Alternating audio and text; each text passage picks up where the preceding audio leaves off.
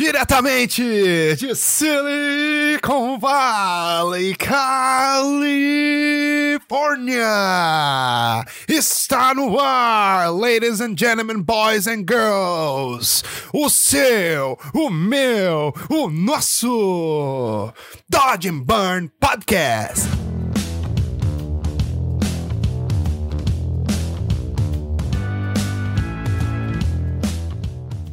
Fala galera! Estamos ao vivo com mais um Dodge Burn Podcast. Eu sou Hugo Seneviva, o seu host, e essa semana tive o prazer de bater um papo com Paulo Garcia, o diretor do Zombie Studio, um dos estúdios mais fodas do Brasil, um estúdio que vem crescendo muito e vem produzindo sempre coisas iradas. Eles acabaram o último trabalho que eles fizeram, eles droparam um videoclipe com um mob um cara fudido, artista famoso internacionalmente. Então os caras vêm nessa vanguarda da criatividade brasileira, representando a gente fora do Brasil e no Brasil. E eu tive o prazer de conversar com o Paulo sobre várias coisas. Fazia um bom tempo que eu já estava querendo conversar com ele. A gente tentou algumas vezes, não deu certo, mas finalmente conseguimos. E deixei esse episódio especial para vocês, galera. Então, sem mais delongas, vocês já sabem como é o nosso esquema aqui. Deixa eu falar com o meu DJ, que ele é um vagabundo e sempre tá dormindo. E aí, maluco? Solta o som, DJ!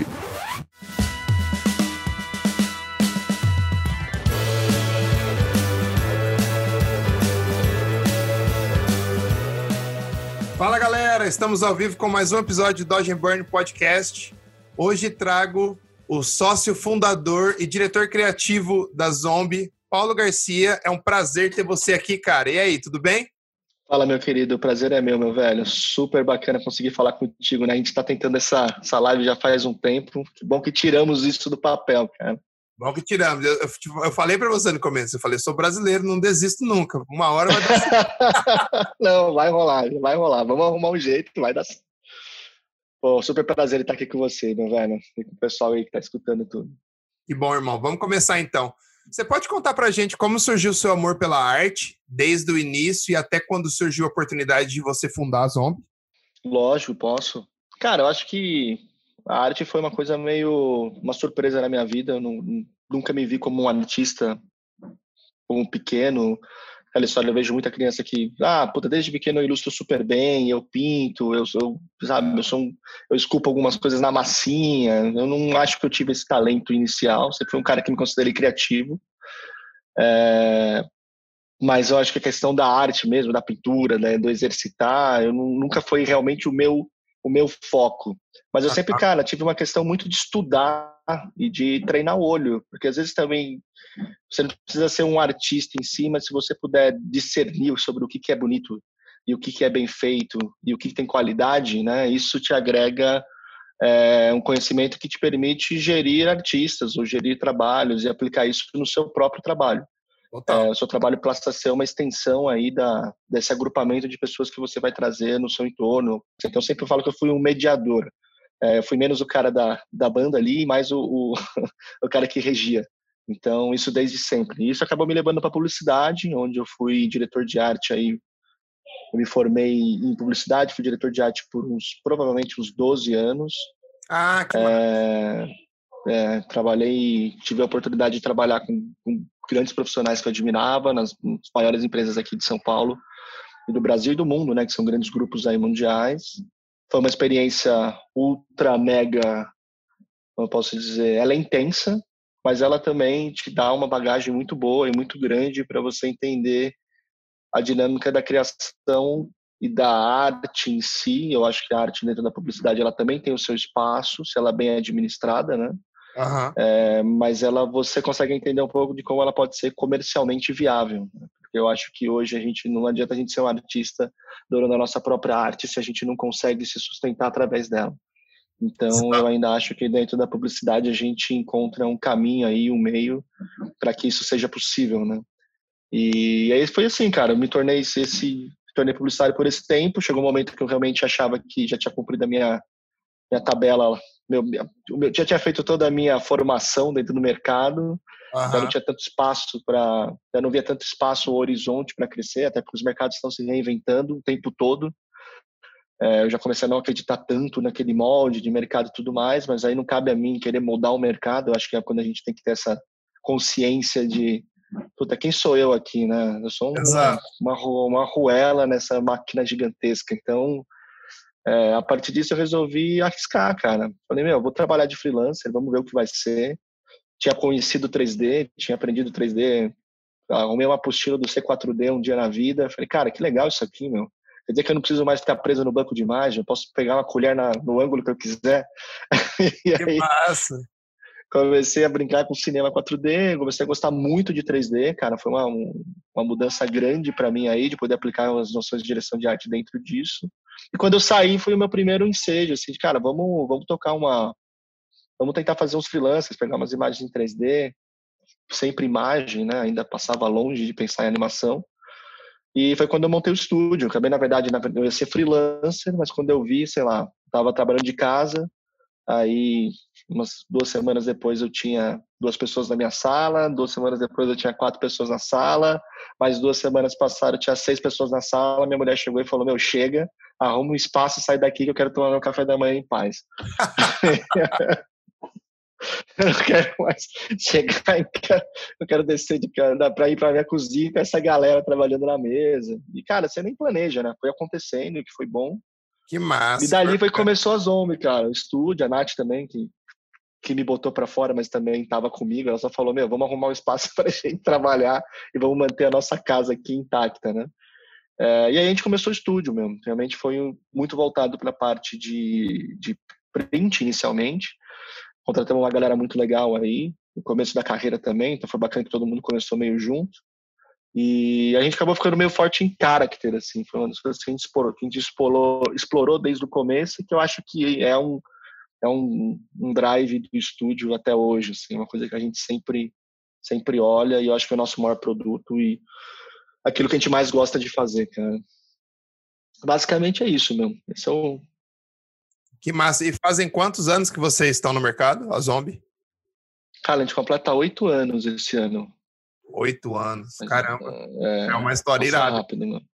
É, passa rápido. Cada ano é uma vitória, a gente comemora, né? Não é fácil ser empreendedor e ainda mais nesse mercado complexo, né? Que é o mercado de produção e mercado de arte. É bem difícil. Exato. E vocês estão numa ascendente, né, cara? Vocês estão numa. Vocês vêm de uma ascendente faz um tempo já, né? sempre produzindo coisa melhor, pegando projetos maiores, ganhando prêmios ao redor do mundo, tipo, vários anos. Isso é muito legal. E é muito difícil de manter uma consistência assim, né? De Sim, cara, eu acho que esse é, é, essa é a maior dificuldade. A gente sempre tentou evitar ser o estúdio de um hit só, ou a banda de um hit só, né? Cara, que você lança aquela música que explode num verão e daqui 10 anos você tá vivendo da mesma música. Né? Então, é, cara, realmente tem um certo trabalho para manter isso, mas eu acho que tem um, um, pouco do, como eu te falei, quando a gente fez essa mudança, tanto eu quanto a minha a minha esposa na vida e na empresa e sócia em todos os lugares que é a Nath, a gente tinha uma coisa muito certa na nossa cabeça, que é o que, que a gente realmente quer fazer. A gente via que o nosso trabalho tem que fazer sentido. Eu acho que o trabalho do dia a dia, né? Eu vejo que muita gente trabalha às vezes com, com coisas que não gosta durante o seu expediente de trabalho e tem que correr para casa para fazer um trabalho pessoal para se sentir realizado. Isso foi uma coisa que eu vivi por muito tempo e, e eu falei para ela, meu, se a gente vai gastar o nosso tempo de vida trabalhando, que o trabalho que a gente execute seja algo que eu possa me orgulhar sempre, que eu possa, não, sabe, que não tenha trabalho perdido, que tudo que a gente colocar e gastar a nossa força, energia, porque quando você trabalha você está se despendendo. É, é, o seu tempo, a sua energia, é seu, cara, a sua criatividade, o que for que tiver relacionado a isso. E quando você aplica isso dessa forma, eu acho que é legal porque você tem esse retorno, né? Você consegue sempre se desafiar. Uhum. Então, sempre tra o trabalho de hoje eu costumo falar, meu, eu odeio o trabalho assim que eu entrego. E aí eu já preciso de um outro para curar a frustração daquele que eu entreguei. Embora seja incrível, as pessoas amem e gostem, eu falo, cara, é um é uma eterna procura do qual vai ser o trabalho que você considera que você fez isso de uma forma perfeita em todos os sentidos, seja no processo, na qualidade, na criação. Então, isso é uma coisa que permeia um pouco essa nossa maluquice nesses oito anos aí. Total, cara. E eu vou te falar uma coisa, eu sinto meio que a mesma coisa, assim, quando eu termino algum trabalho, eu posto, aí eu falo assim, ah, Tipo, será que ficou bom mesmo? Tipo, tipo assim, ou tipo, os caras me perguntam qual que, é o, qual que é o seu trabalho mais legal? Eu falo, cara, o próximo, porque eu sempre tô em busca, porque quando você termina, fala, ah, beleza, já foi, pum, me dá outro agora, porque eu preciso de mais, de mais desafio para suprir essa fome que a gente tem, né? Criativa. É isso, é isso. O melhor trabalho é o próximo, sempre assim. e como que vocês têm, como que você fez para adaptar o estúdio nesses tempos de pandemia? Você pode contar para a gente o que, que vocês fizeram para tornar o workflow mais fluido e não ter tanto problema durante esse período? Cara, isso é algo que está em processo ainda, né? Eu acho que a gente teve uma, a gente teve uma vantagem interna para nós, assim, nesse, nesse manejo de, de botar o, o, estúdio remoto, que a gente já mantinha, a gente tinha praticamente 50% do estúdio é, sendo rodado não presencial.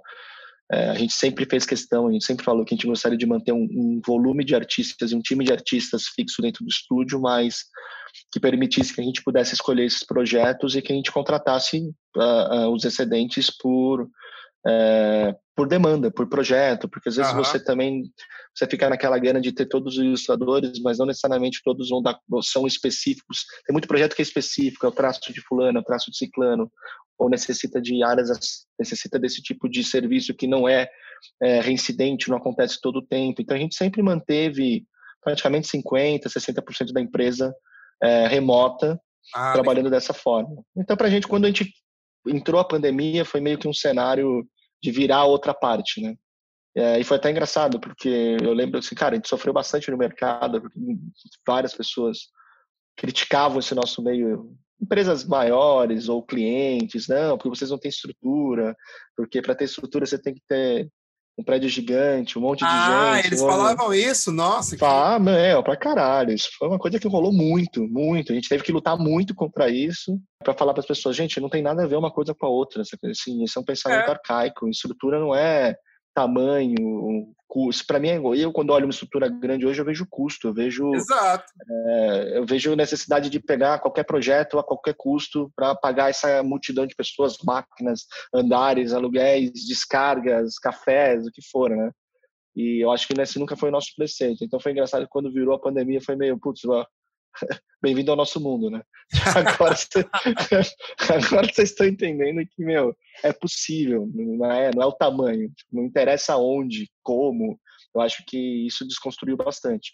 Óbvio que a gente fez um baita investimento aí da nossa parte, a gente está fazendo ainda de estrutura para que o artista possa trabalhar localmente dentro do estúdio, que o cara possa se logar da máquina dele em casa e ele está trabalhando local dentro do estúdio como se ele estivesse lá, ah, legal. Que todo o workflow, tipo, toda a pipeline esteja funcionando tanto de comunicação como de publicação de assets, de, de, de tudo que precisa dentro de um projeto, principalmente pelos projetos de animação, que querendo ou não, diferente do print, que foi onde a gente começou. Cara, um projeto de animação, ele gera teras e teras de assets que tem que estar todos ali catalogados, organizados, linkados. E, tipo, um saiu do lugar, meu, ferrou, você tá, ferra o projeto inteiro.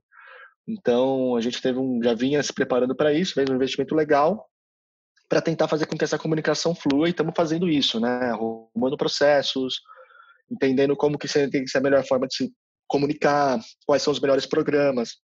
Troca esse, putz, não é esse, troca para o outro. Como que a gente se sente mais confortável operando, né? E no final, cara, vou te falar que passado aí o susto. Puta, a experiência que fica é ultra positiva. Sim, ultra, ultra positiva. A gente tem algumas coisas para a gente se organizar ainda dentro do, do que é o trabalho remoto, mas, cara, eu mesmo eu costumo falar para as pessoas aqui, as pessoas não vão, ver, não, não vão me ver tão cedo dentro de um escritório com vocês novamente.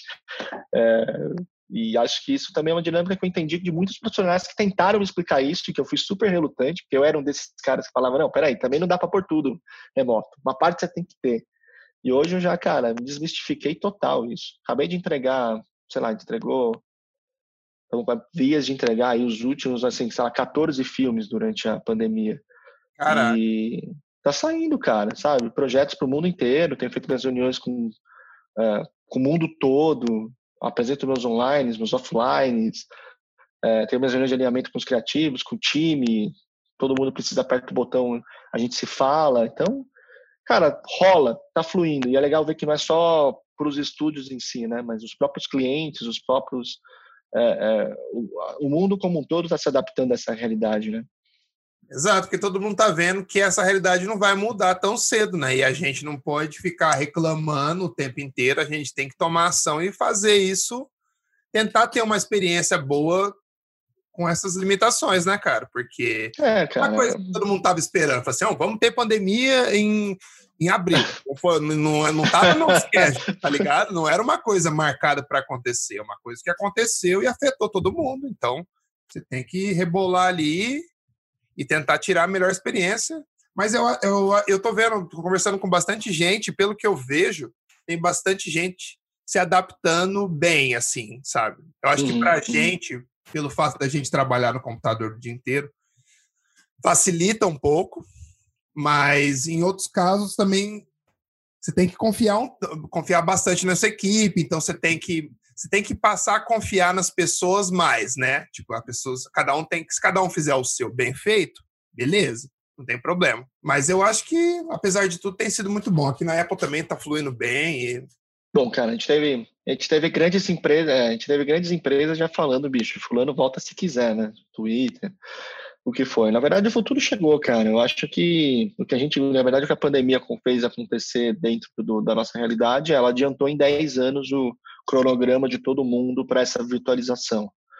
É, e, cara, eu acho que de uma maneira geral é, é, super positivo também. Eu acho que tem setores que sofrem e nunca vou poder aderir a isso, sei lá, uma questão de, um, de, uma fábrica, de um chão de fábrica, que você tem equipamentos gigantescos, que você tem aquela linha de montagem, onde você realmente não tem a possibilidade de trabalhar da sua casa, porque você não vai botar uma máquina de 20 metros lá Exato. e vai ficar operando ela. É, mas eu acho que isso ajuda também a gente a, a, se você pode, você pode trabalhar de casa, se você tem essa possibilidade, é, e, e isso depende só da internet, cara, a gente aglomera menos, né? Você passa a viver. A gente tem passado por, por uma situação onde, até hoje, assim, as cidades grandes vão inchando, inchando, inchando em proporções absurdas a ponto de se tornarem inviáveis, né? Em, termos de qualidade de vida, em possibilidades de, de custos de moradia. E eu acho que para esses serviços que podem ser executados remotamente, que eu acho que são, com exceção, como eu te falo, dessa, dessa manufatura, mas essa parte de cara, que seja uma advocacia, porque hoje todos os processos estão online, que seja um, um, um trabalho que a gente executa, que seja o marketing, que seja a publicidade, que seja a arte. Cara, isso é uma grande parcela, uma parcela expressiva da população que pode simplesmente meu, escolher onde vai morar e não inflar mais uma única região, né? E levar Exato. o desenvolvimento, inclusive, para outras áreas, para outros lugares e, e, melhora a qualidade de vida geral de todo mundo. Então, cara, assim, é, uma, é triste a situação que a gente está vivendo, é triste as coisas que estão acontecendo nesse momento, tem muita coisa a ser digerida, mas eu acho que a gente vai ter boas lições a partir daí. Não, não dá para falar que vai sobrar só um resquício negativo do que está acontecendo agora, né? Legal, legal. E você falou que você usa bastante, bastante, está contratando sempre freela para suprir equipe, às vezes você tem um projeto maior, alguma coisa assim. Aonde que você geralmente procura esses profissionais? Eu falo porque a galera que escuta o podcast sempre, tá, sempre quer que a gente pergunte para os donos de estúdio, tipo, aonde vocês estão olhando para achar esses profissionais e aonde que eles devem postar os trabalhos deles para que você, uh, pessoas como você possam ver e talvez dar uma, uma oportunidade para eles. Cara, por aquilo que pareça, é, eu, por exemplo, sou um cara super curioso, eu faço questão de seguir muito artista. Então, é, meu Instagram ele é repleto de. Eu vou. Eu vejo um bom trabalho, eu começo a seguir o cara, seja de um, de um nível super espetacular, seja alguém que eu acho que é promissor. Legal. É, então, a gente está sempre acompanhando. E tem fóruns, fóruns de discussões que você vai acompanhando e que são super legais, super interessantes. A gente não comenta muito, eu não consigo ficar lá comentando, interagindo. Até porque se eu entrar nesse drive da interação, eu, eu não consigo dar conta da carga que eu tenho aqui desse lado. Mas Exato. a gente está sempre olhando. A gente fica naquele papel do, do onipresente, onisciente. Você está vendo tudo, enxergando tudo, você só não está ali falando com as pessoas. Só não está falando. Mas, exato. E aí, óbvio que também vem muita coisa por, por indicação mesmo, da, da, às vezes os próprios artistas do estúdio, porque às vezes o cara é de uma área específica e aí ele alguém se conecta com ele, porque, putz, eu acho que você é um modelador incrível, acho que você é um cara de light super legal, começa a fazer uma amizade e naturalmente isso, se o cara tem uma qualidade, chega pra gente como, putz, só precisamos de um cara de um projeto, vamos pegar esse cara.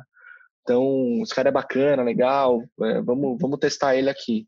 E a gente costuma fazer um teste mesmo, a gente pega alguns projetos que são, é, é, ou áreas do projeto que são menos é, complicadas ou menos uhum. problemáticas no primeiro momento. E o cara indo bem, saindo bem, ele vai acessando as outras escalas de projetos que a gente tem, né?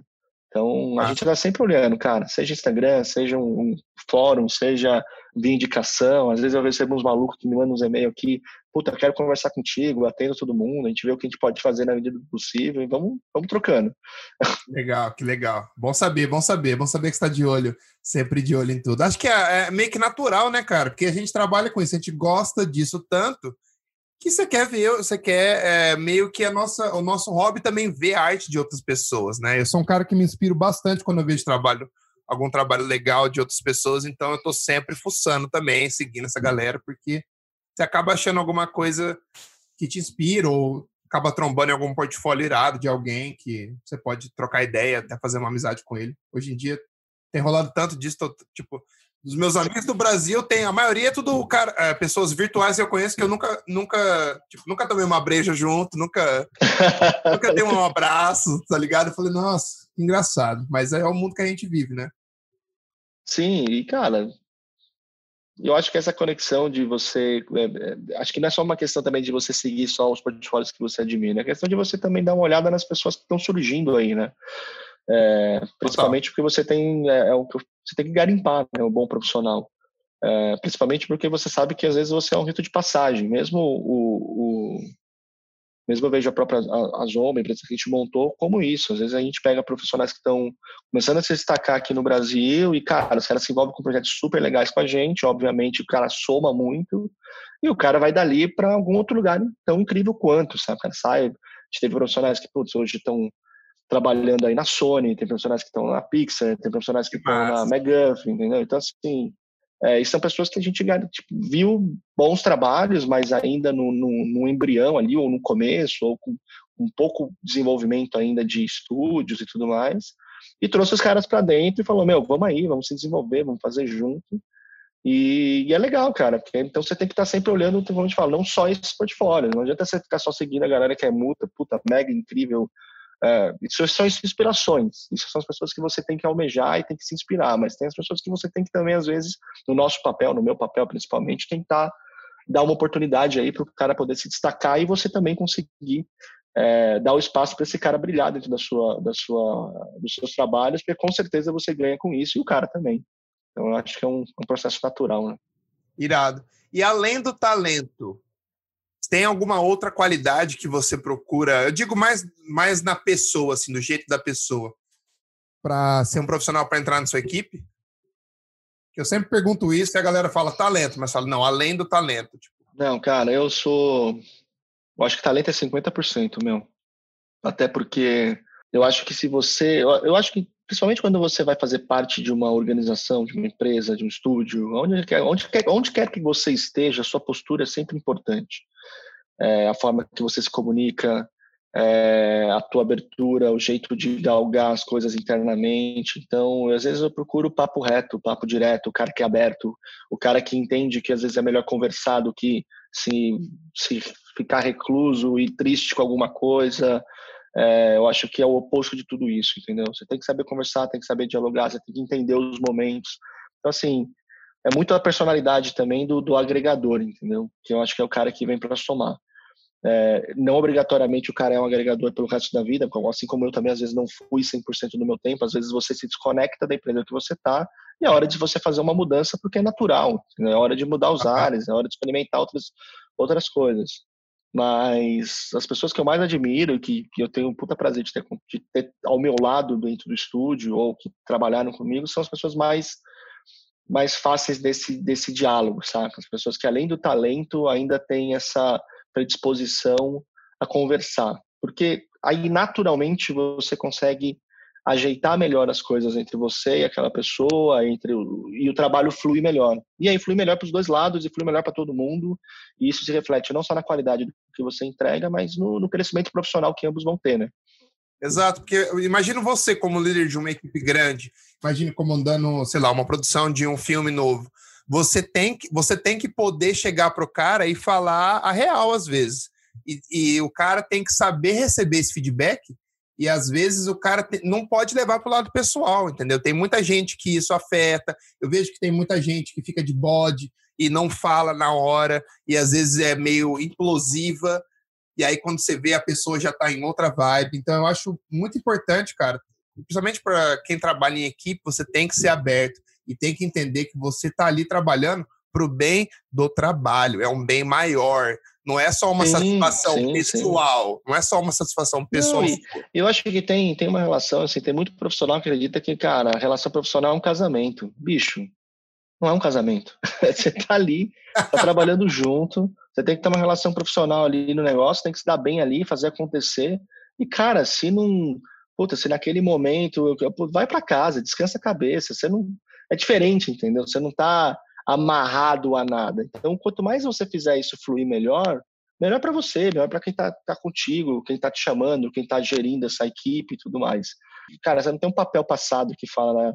na, na, saúde e na doença, entendeu? É. Isso não existe, você não, tem, você não tem um filho conjunto, não é essa questão. Então, cara, eu acho que tem que ser por afinidade, então tem que ser pela conversa, tem que ser pelo papo, tem horas que o papo vai ser chato, triste, complexo, tipo, cara, não vai rolar, não vai ser assim, não vai dar, é, e a pessoa tem que saber entender o momento e falar assim, cara, agora deu do caralho, bacana pra caramba, vamos junto, sabe? Você tem que ter maturidade para administrar essas, essas emoções, né? Assim como a gente também tem que ter, eu no meu papel de, de gestor, cara, eu passo por um turbilhão de emoções o dia inteiro, então é, cabe a gente equilibrar isso, né? Como que a gente vai lidar com tudo isso da melhor maneira possível, sem se tornar um psicopata, um louco, ou interiorizar demais, às vezes, da, da bucha que você recebe.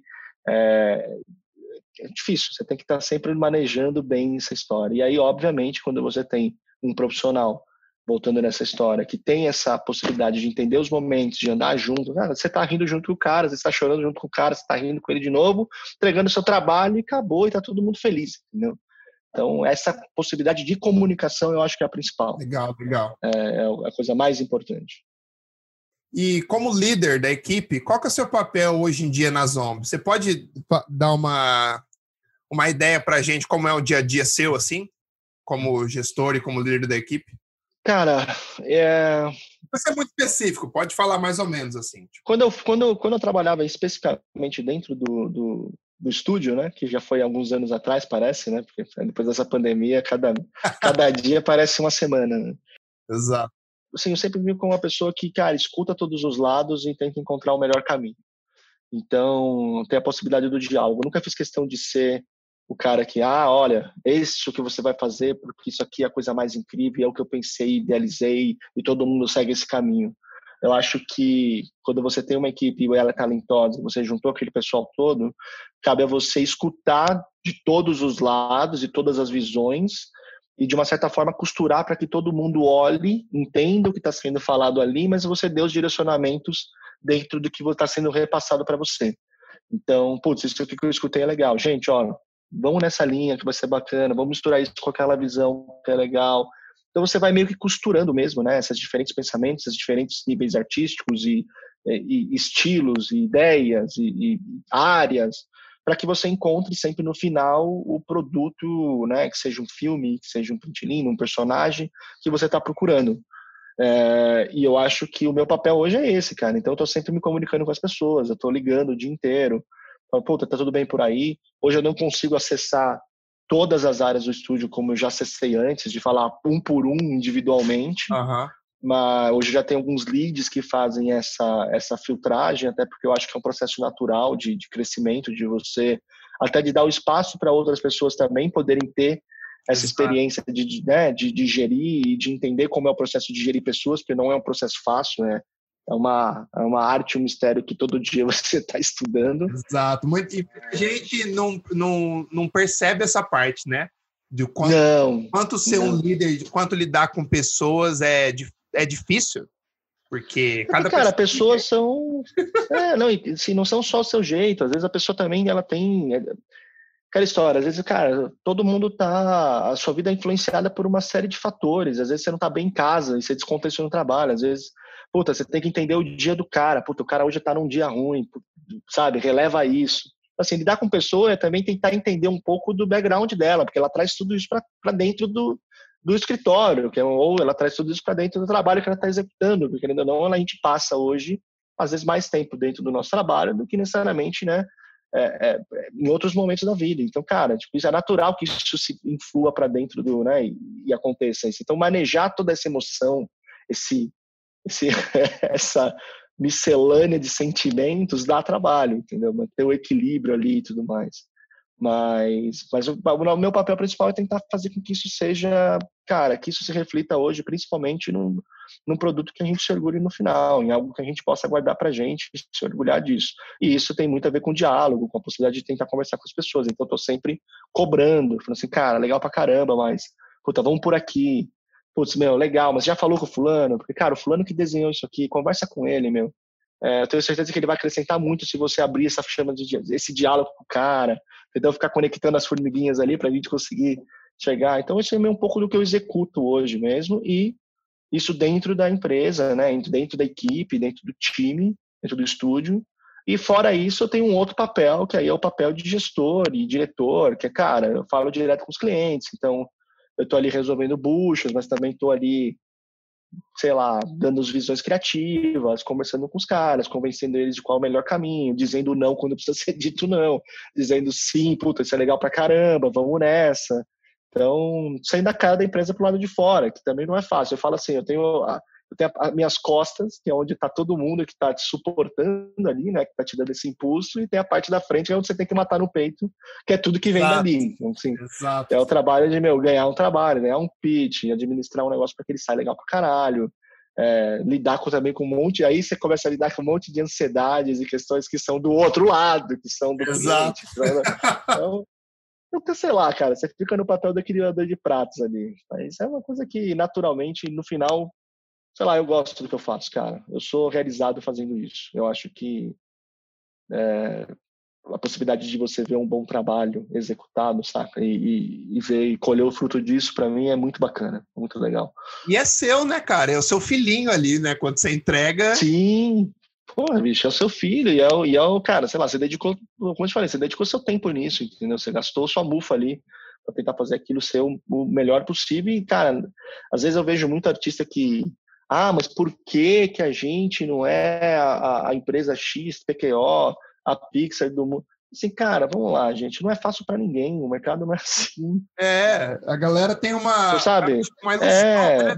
Que é só é, alegria não, e. É só alegria. Não, cara, as bolas vêm quadradas, a gente que tem que bater e quebrar ela até ela ficar redondinha e lisinha. E mesmo assim ela vai com os, com os caroços ali. Então, é, é um pouco mais difícil esse processo, né? E a galera não entende, né, cara? Às vezes vê um filme super bonito, fala, nossa, ficou demais. O cara nem imagina o caminho que foi até chegar. Imagina, imagina, imagina, imagina. Cara, o tanto de. de cara, que assim, eu acho que principal, assim, todo, tudo que trabalho, todo trabalho que envolve arte, ele é complexo por lidar com o sentimento do próprio artista ou, ou o sentimento de um grupo de artistas versus a necessidade, porque vamos lá, né, de se dizer, né, tem um monte de artistas, né? Acho incrível isso, mas a gente tem dois caminhos na nossa vida. Você pode morrer que nem o Van Gogh sem uma orelha aí, e, e sem um real no bolso, e ser um puta artista póstumo, ou você pode tentar tirar algum proveito dessa, dessa questão da sua arte e ganhar dinheiro para construir, que seja algum patrimônio, para ter a sua casa, pagar suas contas, o que for, né? Então, é, o, a partir do momento que você escolhe não cortar a sua olheira e, mover, e, e, e não mover postumamente, cara, você está sujeito a uma série de influências que vem de cima e vem de outros lugares, porque vem da onde está fluindo esse dinheiro que vai sustentar o seu dia ali é, é, amanhã ou agora ou então é muito difícil a gente lidar né, com essa com essa questão entre a minha arte, o trabalho, a minha frustração, Exato. o que não, eu acho muito interessante porque você aborda isso de uma forma bem realista. Eu acho muito legal isso, porque e às vezes você tem que falar a verdade, cara. Não é, às vezes não é um conto de fadas e não quer dizer que por, pelo fato de não ser um conto de fadas não é legal pra caralho, entendeu? Porque é legal Sim. pra caralho o que a gente faz. É que não é, as pessoas têm uma ideia que é um pouco mais fácil do que parece, mas não é não. Mas não é, não é, cara, não é. Não é, mas é o que eu te falo, mas é gratificante. Quando você consegue. Eu acho que tem uma questão do trabalho que. Eu gosto muito do trabalho que fala com outras pessoas, que se conecta com outras pessoas. Então, a gente tinha isso no print, que era uma coisa interessante, que às vezes você fazia, contava uma história numa imagem e você via a reação das pessoas a isso. É, hoje a gente, o que me apaixonou na questão do filme é que quando você realmente gera uma emoção em outra pessoa, você vê a, a integração dela com isso, né? Dela parar para falar, putz, isso é lindo, isso me tocou, isso, cara, isso é demais, entendeu? Isso, isso eu acho que é o retorno que a gente tem por esse trabalho que a gente executa, que eu acho que é mais do que só um bando de artistas se julgando, porque isso acontece pra caramba, né? Falando assim, ah, porque o craft desse cara, assim, é, cara, o que que o mundo que está vendo, interagindo com o seu trabalho de verdade, está falando sobre isso? Então, é, a gente tem que, eu, eu, tento sempre, dentro dos projetos que eu escolho, trazer para dentro do estúdio, dos projetos que eu escolho trabalhar com a equipe que a gente tem, procurar projetos que, cara, eles extrapolam isso. Eu não tô, eu me preocupo menos com o que o estúdio do lado vai falar do meu trabalho e muito mais com que, sei lá, 3, 4 milhões de pessoas vão assistir e vão falar, puta, isso é incrível. Isso, sabe, pessoas que são normais, né, uh -huh. que são de fora da área. Então, eu acho que esse é o mérito que eu, esse é o que eu sinto da volta desse esforço todo, dessa loucura que a gente estava descrevendo aqui.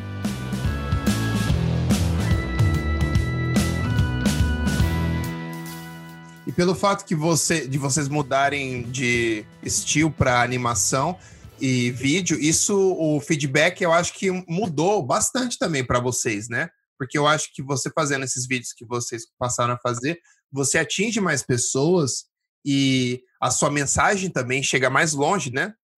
Eu tenho notado isso, que de uns anos para cá vocês têm entrado nesse lado mais sentimental e tem sido super bem sucedido, né? Ganhando prêmios e tudo mais. E é muito legal ver que vocês passaram, lógico que mantendo um nível de craft muito bacana, mas adicionando outros fatores que vão deixar o seu, no caso, as suas animações e seus vídeos com uma mensagem muito mais forte, né? Com uma coisa que, cara, mais. É... O craft hoje, meu velho, eu vou falar um negócio para você, ele é commodity. Eu acho que o craft é o que você é obrigado a integrar, entregar, entendeu? Assim, se o cara tá procurando, ah, porque eu faço a melhor light, a melhor modelagem, o melhor negócio, olha esse look aqui. Isso, velho, é, isso é o de menos. Isso você pode fazer para qualquer projeto. Pode fazer até para uma caixa de suco aí, como eu sempre falo. Puta, pode fazer a melhor caixa de suco do mundo, vai ficar linda a sua caixa de suco. Agora a pergunta é o seguinte: o que, que faz o diferencial mesmo? E aí a gente encontrou uma veia que a gente fala muito e que a gente tem escutado muito há muito tempo, é um negócio que a gente inventou, mas que a gente é, é, conseguiu absorver ao longo do caminho, que a gente acredita, que é o storytelling, é o jeito que você conta, é a forma que você pega uma, uma, um, um princípio de ideia e transforma aquilo numa narrativa completa que, cara, tem começo, meio e fim e realmente passa a mensagem que tem que ser é, passada. E aí, se você encontrar isso, meu velho, você pode fazer isso de boneco palitinho, você pode fazer isso de de, de, cara, de massinha ali, tirando foto do seu celular, que não interessa, porque a história está bem contada, a narrativa está bem contada ali, está bem organizada. Eu lembro que quando a gente fez o nosso primeiro filme, que foi o Dream, é, a gente fez um, cara, sei lá, eu tava eu, o Saulo, o maluco que eu amo, que trabalha comigo sempre nos meus filmes, fazendo storyboard daquilo, junto com o time, uma puta mesa de discussão. E aí a gente chegou num storyboard que era uns rabiscos, uma prancha, meu, era uma, era, jura, você dava o play, era, uma, era um quadrado branco com um monte de rabisco no meio, com uma, a música correndo por trás e no final, sei lá, tinha gente chorando. Eu falei, pronto, funcionou. Agora é só a gente não cagar. o filme está funcionando. Agora, agora é só você fazer a sua outra parte, que aí sim acrescentar, né, dar vida para isso da maneira que você quiser. Mas a partir do momento que você toca aquele material e com poucos rabiscos ele já funciona, é, aí você encontrou a fórmula. Então eu acho que isso é o storytelling, isso é o que é que é essa amarração que traz e o filme realmente te propicia isso, cara, muito, até muito mais do que o print, porque Total. cara, a gente ganhou, a gente fez muito print na vida, foi, foi até incrível, porque sei lá, a gente começou fazendo isso, eu amo fazer print, a gente contava histórias através do print, mas também era um trabalho que às vezes eu olhava e falava, puta, a gente acabou de fazer esse personagem incrível, A gente tá contando uma história maravilhosa em um frame, tivemos um puta trabalho de pré-produção, produção, não sei o quê, e morreu aqui. Morreu nesse frame. É mais sintetizado, né? A mensagem é, é muito mais sintetizada, não é do que um filme. Sim. Sim, sim. E o mundo está se movendo, cara. Tipo, de uma certa forma, até a animação pra gente foi uma adaptação obrigatória. Exato. Você tem que, você tem que fazer, cara, não dá. Hoje tudo se move, tudo. Todo mundo tem um iPad, todo mundo tem um celular, todo mundo. Assim, você vai num ponto de ônibus, já tem uma puta de uma tela passando. Não tem mais as limitações que a gente tinha antigamente. Exato. Então, o estático, ele tem o seu lugar? Ele tem o seu lugar, vai sempre ter. Mas ele deixa de ser um, um core maior aí, algo que você vai ter e vai poder apoiar a sua carreira inteira em cima disso. Né? Engraçado você falou que o primeiro, o primeiro, a primeira animação que vocês fizeram foi a, foi a Dream? Cara, a gente fez vários flights de animação que a gente chama, que foram assim, a gente pegou pequenos projetinhos só para testar, porque imagina, você ah, esse foi o primeiro grande. Para você fazer uma migração para uma pipeline de animação, você tem um puta trabalho. Então, cara, a gente achava. Não é só plugos animadores e aí vão embora. Tipo, tem um, teve um processo de adaptação para isso que a gente foi executando em projetinhos menores até o momento que a gente chegou e puta, falou: meu, esse é o filme. Esse vai ser o filme que a gente vai fazer. A gente nem vendia oficialmente animação, a gente nem se anunciava como animação. A gente pegava, fazia ali e via que não ah, dava para você realmente testar. E aí, há quatro anos atrás, a gente soltou o Dream, cara. Que aí foi o filme que a gente falou: meu, vamos fazer esse filme. E eu acho que é o filme que a gente vai usar para lançar o estúdio. É um filme que a gente gostaria de lançar essa área de animação no estúdio. Na nossa cabeça, sei lá, a gente ia fazer esse filme, aí ia camelar mais um pouco, ia fazer um outro, ia demorar um tempinho. Mas, puta, a gente acertou, acho que a bola ali no cheio e aconteceu no dia seguinte. Sei lá, a gente lançou ele numa quinta noite na, dois dias depois, eu lá, tinha gente de Los Angeles me ligando, falando: Meu, você pode vir aqui conversar com a gente? Porque, caralho, eu sou um representante. Assim, foi, uma, foi uma febre maluca, assim. Então foi muito legal, cara. E se eu não me engano, você fez esse trabalho do Dream com o Casão e com o Gui Hacks, né? Puta, cara, são caras Ou que não. eu não recomendo você trabalhar com ninguém, são caras super estranhos. eu fiz facu com eles. A gente fez publicidade na PUC. Não, o Casão e o Gui são puta parceiros. Tá falando com o Gui hoje aqui, cara. A gente tá, acho que são Acho que eles foram dos primeiras, sei lá, sei lá, a primeira dupla que eu comecei a trabalhar quando eu saí para abrir o estúdio, assim. E a gente acabou ah, se tornando muito massa. brother. E a gente fez vários projetos juntos e, e acabou ficando um amigo mesmo, cara. Às vezes eu, puta, eu viajo fui para Boston esses, sei lá, um tempo atrás, fiquei na casa do Casão, aí saímos, tomamos todas. É uma galera muito massa, cara. Casão é uma mesmo. comédia, é uma comédia. Figuraça. Cara, esse é. maluco na faculdade, Figuraça. você não tá ligado. O cara é... Não, na faculdade e na vida, né? não é só na faculdade, até... Eu lembro das histórias dos caras, eles são geniais, meu. Bom, mas isso é papo para duas horas de, de conversa de como que eu lembro esses moleques na facu, cara, tipo, a gente tava fazendo os trabalhos e eles já tinham uma capacidade criativa que pra gente era até estranho na época. E você vê eles voando hoje em dia, é muito legal, cara, muito legal. Essa galera leva bandeira brazuca. E juntos, né? Não é fácil, não. São casam. São casamento, facu, cara. Desde a facu, é o cara isso, tava de porra, meu. Cara, impressionante. impressionante. Mas o segredo disso aí foi porque os caras foram presos juntos, cara. E aí, desde então, meu... Bom, já que você falou do Dream, você pode contar um pouco mais, ou contar um pouco dos bastidores de como foi fazer essa animação pra gente? Tipo, como rolou tudo? Cara, na verdade, isso chegou, vi o Casão, vi o Gui, que eles ligaram para mim um dia e falaram assim: Puta, Paulão, estamos com um filme aqui legal pra caralho. É, a gente já tinha feito vários projetos de print juntos, já tinha, puta, já tinha ganhado prêmio pra caceta junto, já tinha tido essa relação foda. Falei, meu, estamos com esse filme aqui, os gringos vão abrir a concorrência aí. Uma porrada de estúdio, como sempre, puta, vamos chamar fulano, Beltrano, só as picas da galáxia.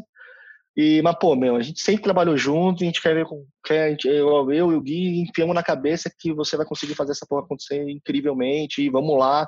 Eu olhei e falei, caralho, esses caras são uns puta malucos, né, mano? Porque os caras têm a possibilidade de trabalhar com os puta estúdio e estão ligando para mim aqui para ver a primeira animação, o cara sabe como eles vão fazer, vai ser você, você vai conseguir achar a porra do craft.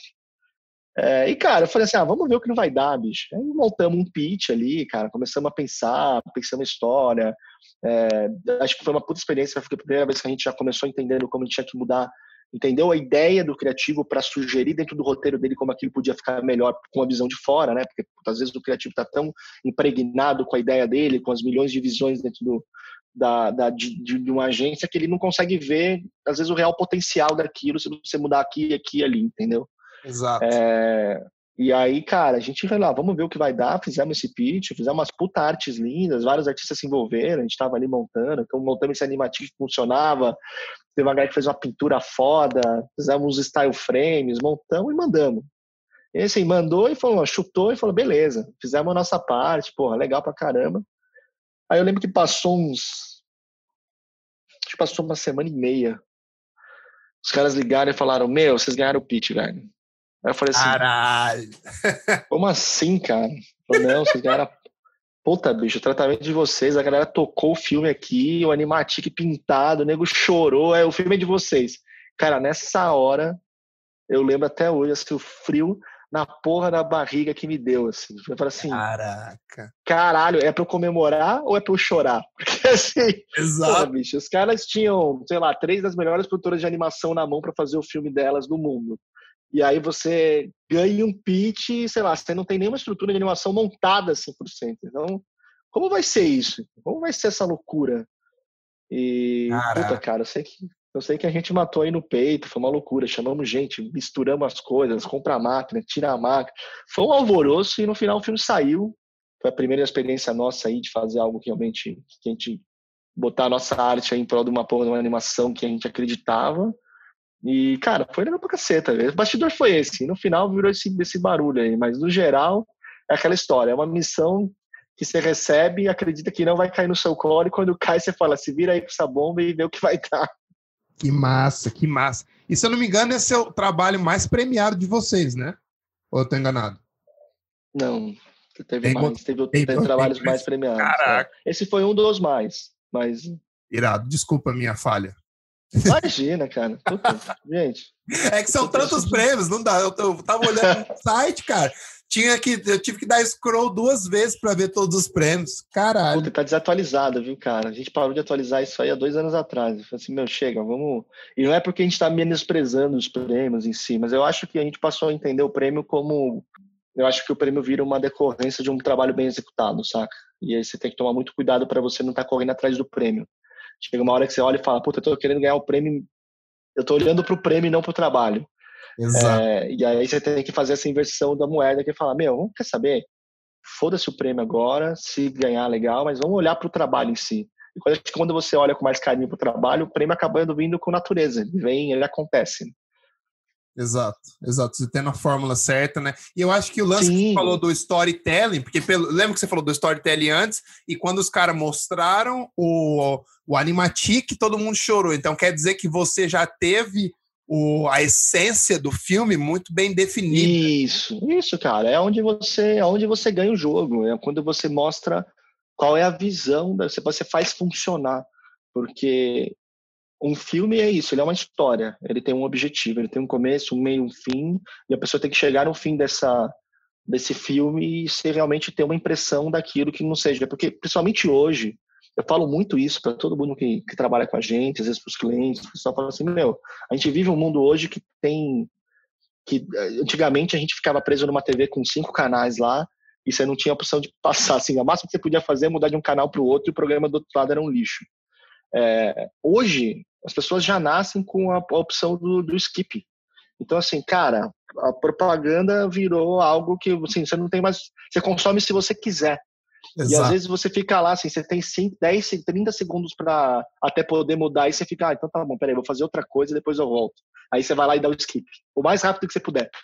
É, então, como que você faz um filme, porque a gente está vendendo isso para clientes ou marcas, é, mudar dessa possibilidade de ser skipado por aquilo que eu falo que é a possibilidade de ser, de entrar no botão do share, que é a possibilidade ah, de ser ah. dividido. Então, eu acho que hoje a mídia em si é a própria pessoa. Então, quando ela se engaja com uma história, quando um filme faz sentido, quando um filme tem uma boa narrativa, seja ele engraçado, seja ele triste, ou seja, ele te conduz de uma forma legal, a pessoa naturalmente divide aquilo. Ela naturalmente aceita, ou assiste de novo, ou passa para alguém. E eu acho que isso é a grande, é o trunfo, é a virada tão legal que a gente encontrou e por isso que o storytelling é ele que faz isso. Ninguém para para assistir um negócio se for, ah, é porque é bonitinho demais, né? Mas eu não entendi nada. Caramba, é, isso é verdade mesmo. E quanto tempo geralmente demora uma produção dessa? Puta, cara, depende do tamanho do filme em, em todos os sentidos, desde de estilo ou de secundagem, né? O que eu falo muito pro pessoal é que a animação, diferente de filme live action, você passa a entender isso depois, é no live action você vai, você tem um puta trabalho para montar um set, e aí depois que você monta esse set, você capta duas horas de material para montar um filme de 15 segundos. É, a animação é o oposto. A animação você conta por segundo. Então, assim, quantos segundos Exato. você quer para esse material? Porque cada segundo que você estiver colocando ali é um. É, é, são 24 frames a mais para serem animados, é um mundo a mais para ser construído, é porque não existe, né? Não está lá. Você não escolhe uma locação, você vai lá fotografar, ah, vamos nela, as paredes estão ali. Você não escolhe um ator que está pronto, você tem que construir seu ator. Então, depende muito da complexidade, do número de personagens, de locações que você vai ter dentro desse projeto. Mas eu acho, eu diria que em média, em média hoje, os projetos que a gente tem giram de, sabe, sei lá, os mais curtos de oito semanas, os mais longos quatro meses, assim. Legal, legal. Esse, por exemplo, da Dream tem três minutos, né? Então já é uma coisa mais é. complexa, é. né? Uma, e aí, é, e aí foi a maluquice que a gente entrou também, porque é uma coisa que você aprende. Você faz um dia de três minutos e meio, só vem minutos, só vem essa minutagem. acho que a gente. é, eu acho que quando você rompe a barreira dos 30 segundos, meu, as pessoas confiam que você sabe contar essa história, só chega mais história. Então, a gente está sempre entregando. Nossos filmes estão sempre na beira dos três, três e meio, tá sempre por aí, cara. Que você tem que ter um cuidado muito grande para contar a história e manter essa pessoa ligada no vídeo por esse tempo, né? Porque sim, sim. muita gente hoje em dia tem déficit de atenção. Uma galera não consegue assistir uma coisa que é mais que um minuto. Você vê até o Instagram, não. os vídeos por mais de um minuto, senão já vira uma outra coisa. E eu acho que o, eu acho que é muito legal o trabalho de vocês com esse lance de manter a pessoa focada. A partir do momento que ela dá o play ali, ela fica tão envolvida com o que está rolando nos filmes que ela não consegue sair. E eu acho muito Cara, mas eu vou te contar, um, eu vou te contar um negócio que é muito muito maluco, que é a gente escuta muito isso, não, porque principalmente, cara, às vezes o Facebook vai lá, dá um monte de aula para um monte de galera e fala assim: ninguém fica mais de 15 segundos no, no filme, então põe sua marca no começo. Ah, ninguém assiste por mais de um minuto. E, cara, eu sempre fui um cara que falei, bem, vem cá, não é uma, isso não é uma regra, isso depende do conteúdo. Se você entupir a grade do cara de bosta, o cara vai scrollar o tempo todo. É, se o negócio é bom, o cara vai segurar. E aí eu lembro que a gente estava com. E putz, sempre falei isso, cara. Eu lembro que a gente estava com uma produção, foi um filme que a gente fez super legal, cara, de arma, que era um pernilongo e uma ovelha numa batalha mortal. É, acho que foi um dos filmes que a gente fez logo na sequência do que ficou super legal, puta galera artística se envolveu nisso. E, e aí foi bacana que eu lembro do cliente falar a mesma coisa. Não, porque eu ver um, é um filme para mídias sociais, ninguém vai assistir isso por mais de 30 segundos, e o filme tinha um minuto e meio. E eu falei, cara, uh, de verdade, eu sou contra isso, fiz toda essa defesa, numa sala com um monte de gente, com um monte de cara não, porque, porra, eu fiz o curso fulano e, e, e é fato, você está falando que a ferramenta, o dono da ferramenta está mentindo para mim. Eu falei, não tô falando que ele está mentindo para você. É, tô falando que ele está usando uma amostragem, tô falando que ele está usando uma amostragem que não é a amostragem real, óbvio. É, é, às vezes eu vou num restaurante ruim, eu como em 10 minutos e quero sair correndo de lá, mas agora se eu vou num restaurante bom, eu quero ficar 3 horas na mesa. É, depende do depende do que você está você tá servindo pro cara aí. Depende da experiência aí, que você está tendo. Exato. E aí o cliente olhou e falou: Você está não, isso aí. Eu falei assim: ó, vamos fazer o seguinte, cara, foi uma das vezes que eu fui os riscos mais, mais malucos. Assim. Eu falei: Meu, então você faz isso aí. Bota esse filme de um minuto no ar. Qualquer coisa você vai reduzir o filme, vai botar os seus 15 segundos. Agora, depois que você botar o de um minuto e meio, depois botar o de segundo, você me liga e você vai ver se o de um minuto e meio, com a história completa e funcionando, não vai ter mais adesão do que aquele de 15 segundos que você está querendo fazer. É, e, se, e aí o cara falou: ah, é, é. Eu falei, é, mas você pode até descontar esse valor aí do, do, orçamento, a gente conversa depois. Bicho, o cara foi, bancou o filme, óbvio, né? Cada um um truco desse nele. Os caras botaram o filme no ar, passou, sei lá, o filme saiu, passou dois meses, os caras ligaram e falaram, puta, vamos licenciar para o México, vamos licenciar agora para os Estados Unidos, vamos licenciar agora Ou seja, eu falei, opa, o que aconteceu? O pessoal vai achar que o pessoal só assistia 15 segundos, agora você quer abrir mais seis países? então, então, cara, eu acho que, embora você tenha falado disso que a galera é, é, é, corre muito rápido, tem déficit de atenção, eu acho que a questão maior é também que a gente está entupindo tudo com, com, é, com coisas que não necessariamente são, são relevantes, entendeu? Eu acho que tem uma cultura da irrelevância hoje muito grande, muito Exato. grande, entendeu? Eu acho que esse foi o ponto que eu quis falar. Eu devo ter falado de uma forma errada, mas eu concordo com você. Não. Que eu acho que a gente é entupido hoje em dia de tanta, tanta informação, seja no que for, sabe? Seja no, no âmbito que for, e é muito difícil você conseguir coisas que são fora do normal, tipo, coisas que são excelentes, porque tem tanta coisa, cara. Nossa, até hoje você vê é, gente nova que tá um cara que está começando, o cara quer ser retocador, o cara quer ser animador, o cara quer ser ilustrador, concept art, o cara quer dirigir a parada. Eu falei, cara, não dá para aprender tudo. não dá tempo de ficar bom em tudo. Não dá, escolher o caminho, meu brother. Não dá. Isso é verdade. E isso é uma coisa que a gente aprende lá fora, que assim, eu acho que o brasileiro ele tem essa questão de ter um, de ser um canivete suíço e sempre focar nisso. Mas depois você passa a entender que para o mundo, cara, você tem que ser especialista em alguma coisa. Peraí, mas o que, que você faz bem? Assim, você falar para mim que você é incrível em tudo, é mentira. Você pode até ser bom é. em outras áreas. Assim, o que, que você é incrível? O que, que te diferencia? É, é, o que, que vai o que, que vai me fazer lembrar de você porque fala assim puta isso é pro fulano então super concordo contigo tem que focar em alguma coisa né? mas tem um outro lance também que eu acho interessante que é por exemplo a gente por ser brasileiro e por ter vindo de um background que é um pouco diferente daqui de fora do país por exemplo é que a gente é muito mais versátil, eu acho. Você nasce brasileiro, você já, tá, você já nasce tendo que se virar, né, meu velho? Então, exato, é diferente. exato, exato.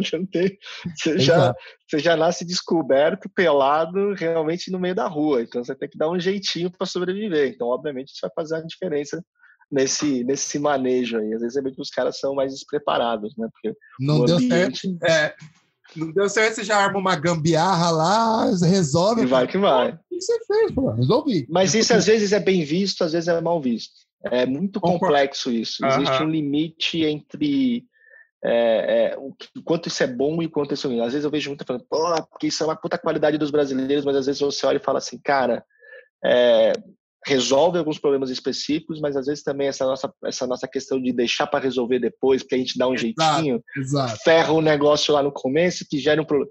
Os caras são mais sistemáticos. Assim, dar um pau no sistema é bom ter um brasileiro para estar tá resolvendo, mas botar o brasileiro lá no começo, ele dá o pau no sistema lá na frente. Entendeu?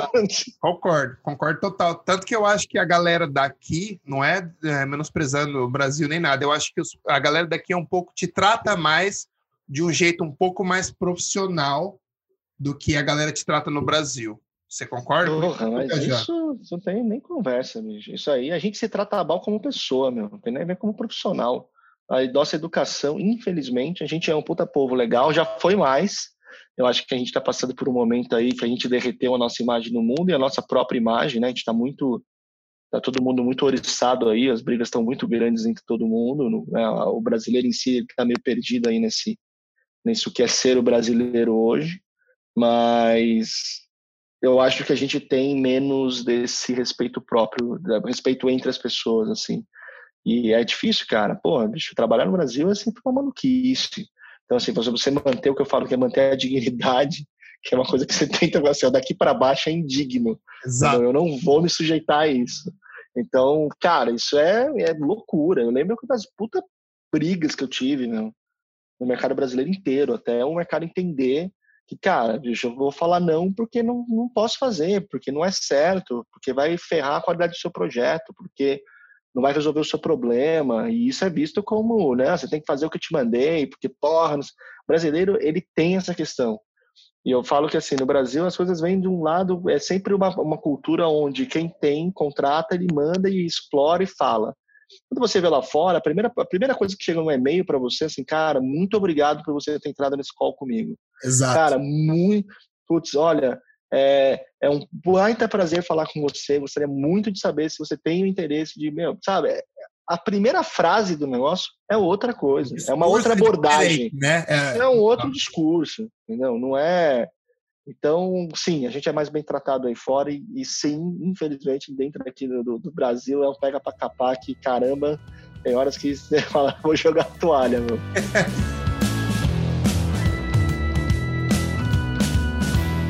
eu, eu até queria entrar um pouco mais a fundo nesse lance de trabalhar com clientes de fora para você.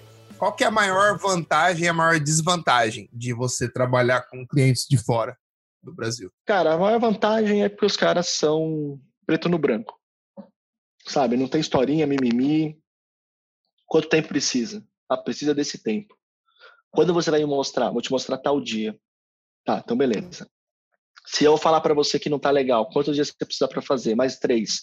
Quando você me mostra de novo? Daqui três. Quanto tempo anda no meu cronograma? Daqui três. Qual o impacto de custo que eu tenho com isso? Cara, é tudo conversado. É tudo no, sabe? É tudo na ponta do lápis, é tudo no, é, é, sistemático, saca? Os caras estão todo mundo na mesma página. Existe uma transparência desse processo. É, a parte chata de trabalhar com que tem essa porra que às vezes você se pega louco falando, puta, tal dia, às 10h55, se eu entregar essa merda, minha vida Pontual. vira. Um... Os malucos são pontuais. São pontuais. Assim, se às 10h55 essa porra não tiver no e-mail do cara, os caras vão me ligar aqui no fuso horário que for, vai ser três horas da manhã no Brasil, falando, meu, cadê o material? Porque nós estamos preocupados se aconteceu alguma coisa. Então, é, tem a, e a necessidade ininterrompível, cara, assim, constante de comunicação. Porque lá é, no Brasil você faz 20 coisas ao mesmo tempo, lá os caras fazem três, duas, quando não fazem uma. Então, o cara tá só para aquilo. Às vezes aquele projeto que tá na mão dele, ele tem aquele e outro projeto. Ele não tem 20, 30. Às vezes a gente está produzindo um negócio e já está com, com olho em outros. Sabe, a gente, a brasileiro está sempre se atropelando pelos próprios projetos. Então, isso demanda para os caras, imagina, o cara aperta o botão, ele acha que você está do mesmo jeito que ele, que você só tem aquele projeto na mão. Então, Exato. se eu liguei para você agora e você não atendeu agora, meu, tem algum problema muito grande. Assim, então, a comunicação tem que ser Tipo, o e-mail bateu, ele ficou três minutos sem responder, os caras se estressam, entendeu? Fala, porra, o cara não tá trabalhando. Exato, exato. Sim, tem que ser real time. então. Eu trabalhava em San Diego, até engraçado falar isso, você falou do e-mail. O meu chefe mandava e-mail, eu sentava num lugar, sentava meio que do outro lado do, do corredor, assim. Se eu não respondesse em 10 minutos, ele vinha na minha mesa. Sim. É isso. O cara falou assim: por que você não respondeu? Eu falei, ah, eu não vi ainda. Eu disse, não, mas você tem que estar sempre ligado nos seus e-mails, que às vezes é alguma coisa importante, tal, tal, tal. Eu falei, ok. Aprendi. Não precisa falar isso de novo. Não, cara, eu falo, eu tenho uma, uma, eu tenho uma lógica que eu falo o seguinte: às vezes você pode até não ter a resposta. O cara vai te fazer uma pergunta, meu, mas quanto tempo não sei o que? Você pode até não ter a resposta. E é muito tradicional a gente só responder quando a gente tem a, a resposta na boca, né? Exato. É, esse e-mail. Você pode até não ter resposta. Responda. Olá, recebi seu e-mail, estou analisando, logo mais eu te retorno. Pronto, você resolveu o seu problema com o gringo. É só isso que eles querem, cara. É só, só isso. isso. Aí depois você responde a porra do e-mail na sequência, mas assim, mandou um e-mail, responde na hora. Que seja para falar, estou analisando, que seja para falar, oi, já vi, vou dar uma olhada nisso. É, essa comunicação tem que ser. E ela demanda, é uma coisa que demanda pra caramba, né? Obviamente, esse contato o tempo todo. É, eu acabei de entregar um projeto com Londres que, meu velho, é, sei lá, eu estava fazendo reuniões diárias, apresentando material e eu, eu já falei assim, eu já estou casado com os criativos do outro lado, porque é o processo inteiro. Tipo, então, que amanhã que vai ter? Ah, amanhã vai ter isso. Então, tá bom. E amanhã? Amanhã vai ter esse. Ah, e amanhã? Esse outro shot. E amanhã? E, cara, formal. Tá aqui, vamos apresentar, processo rolando. Cara, coisa que a gente não tá acostumado desse lado. Né? Então... Ainda mais com o fuso de Londres, que é um fuso mais complicado, né? Não, você tá louco. Londres é facinho. O problema é quando você trabalha com Singapura, quando você trabalha com Xangai. Ah, aí você vai ver. 13 horas mais, tá louco. Não, aí eu, tenho, eu tô fazendo, às vezes aí você tá, aí você tá num call 11 horas da noite, 11 da manhã do dia dos caras. Aí você fala, oi, bom dia. Tipo, os caras, você, boa noite, caralho. Que massa, que massa. Muito legal saber isso aí, cara. E você tem algum sonho que você ainda quer realizar com a Zombie? Puta, cara, sonho? Isso é uma coisa cara, mais pessoal, né? Uma coisa mais, um sonho seu. É, é, o que, cara, vou ser bem honesto contigo, meu. Hoje eu, eu, eu começo a olhar e eu dou um puta valor pelo que eu já realizei, meu. Eu sou super feliz. Eu acho que aí eu vou falar pessoalmente, né? Assim, uhum. como empresa, obviamente, tem sempre muito mais caminho, muito mais possibilidades. Puta, tem, sei lá. Eu falo que hoje a, a Zombie até é meio difícil a gente. Quando você monta uma empresa depois de oito anos, ela, tipo, ela já tem o seu nome, ela tem a sua marca, eu falo que ela é um filho que você já botou no mundo e ela está seguindo o seu caminho. Exato. Então, a Zombie tem os sonhos dela. E aí, isso aí ela tem que responder por você e não necessariamente por o seu dono hoje dela, o sócio, ela, ela, os sonhos sejam os mesmos. O que eu posso falar é o meu sonho, e eu acho que sim, eu, Paulo, gostaria muito e quero muito ter uma possibilidade aí é, agora, que, puta, cara, eu acho que a gente já conseguiu consolidar a nossa questão do filme, da animação, a gente tem bons projetos na mão, os bons projetos estão acontecendo, e a gente tem, tem realmente alcançado e, e brigado e conseguido bons projetos na gringa, independente do fato da gente ser brasileiro, da gente ser, é, sabe, brigar pau a pau com produtoras lá de fora e falar, pô, eu não, e eu acho muito legal porque o processo lá na gringa não é um processo de que nem brasileiro, que assim, é orçamento e prazo, né? Você nem sabe, às vezes, você sabe o custo e prazo de início, mas você sabe isso como uma regra para todo mundo. O custo é esse, o prazo é esse, a gente vai escolher três diretores e quem dá a melhor visão criativa vai ganhar. Então, cara, isso é muito legal, porque quando você realmente ganha um pitch, é um pitch que você fala, puta, que aqueles caras compraram foi a uhum. sua visão criativa daquilo. Não é que os caras compraram você pelo menor orçamento, ou pelo menor prazo, ou pelo que é um pouco do que rola aqui e que a gente desconsidera. Então, eu acho que a gente já hoje está brigando nesse nesse escalão lá fora. E quando a gente começa a ganhar criativamente esses projetos, a gente fica muito feliz com isso. É, então eu me sinto realizado por essa história. Agora eu acho que o meu próximo passo é realmente fazer os projetos que a gente tem dentro da casa. São aqueles projetos que não tem proprietários, é, é, somos nós mesmos. Então, sei lá, eu tenho algumas histórias que eu tenho ali no papel que eu sei que são incríveis, eu só preciso realmente parar e fazê-las, entendeu? Uhum. É, parar de dedicar esse tempo para todos os trabalhos dos outros e poder sonhar em fazer os projetos pro, é, proprietários. Então, acho que esse é o sonho em si. Irado, irado. E vocês sempre se destacaram pela riqueza de detalhes e um estilo muito peculiar de personagem, desde o print até hoje no, nos dias de animação. Como que foi essa transição de tanto de, de criatividade quanto do pipeline para sair da transferir essa quantidade de detalhes para uma coisa que se move, por exemplo, que está contando uma história?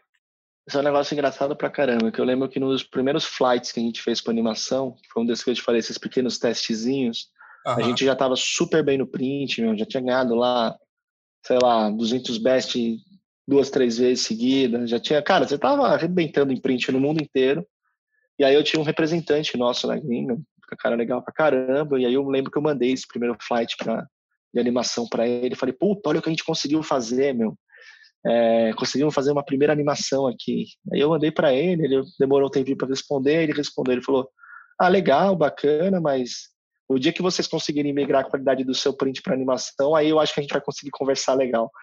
então, Caraca. Tipo, o cara na foi, meu, na lata, mas é como o gringo é, entendeu? Direto mas, e reto. Às vezes assim. é bom escutar isso, né? É bom, você fala assim, ó, a gente aqui super feliz, porque, porra, a galera aqui dentro comentou, olha só, os caras acharam incrível o filme, você vai lá pra fora e você fala, puta, mas beleza, é, o seu print de destaque, isso aí ainda não é nada, você tem que realmente, para mim, isso ainda é mais do mesmo, eu preciso ver o seu print acontecer dessa forma.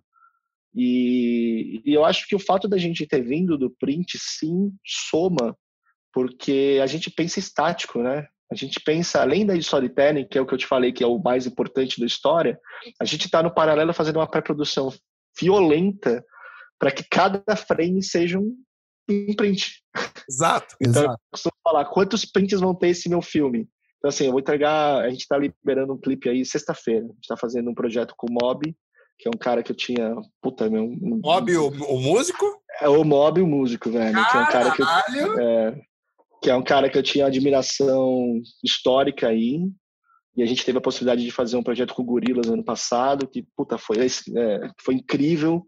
Que, puta, você fala, caralho, eu tô começando a, a, falar com um mundo que já é fora da propaganda, que já é o universo da música, e com pessoas que se admiram. Sei lá, eu, eu cresci ouvindo o som desse cara e falava, mano, não pode ser. E aí, quando o cara ligou pra gente tudo mais, falou, meu, escreve a história, a, a temática é essa é, eu quero que vocês façam o que vocês quiserem e vamos lá. Eu quero esse clipe dessa forma.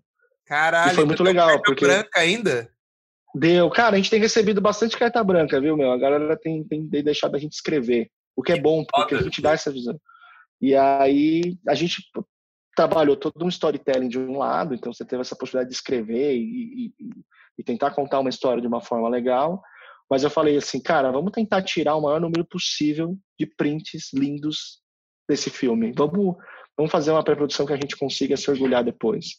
É, e a gente tem aplicado muito isso. Então, o, o, o, print, por ele ser estático, ele é ingrato, porque você percebe cada pixel que está errado ali, ou se uma luz não está certo. E eu, e eu, tenho a sensação de que antigamente, já é uma cultura que mudou, mas antigamente tinha uma cultura do, do, do motion, da animação, que era, puta, cara, isso aí ninguém vai ver. Isso aí no play vai sumir.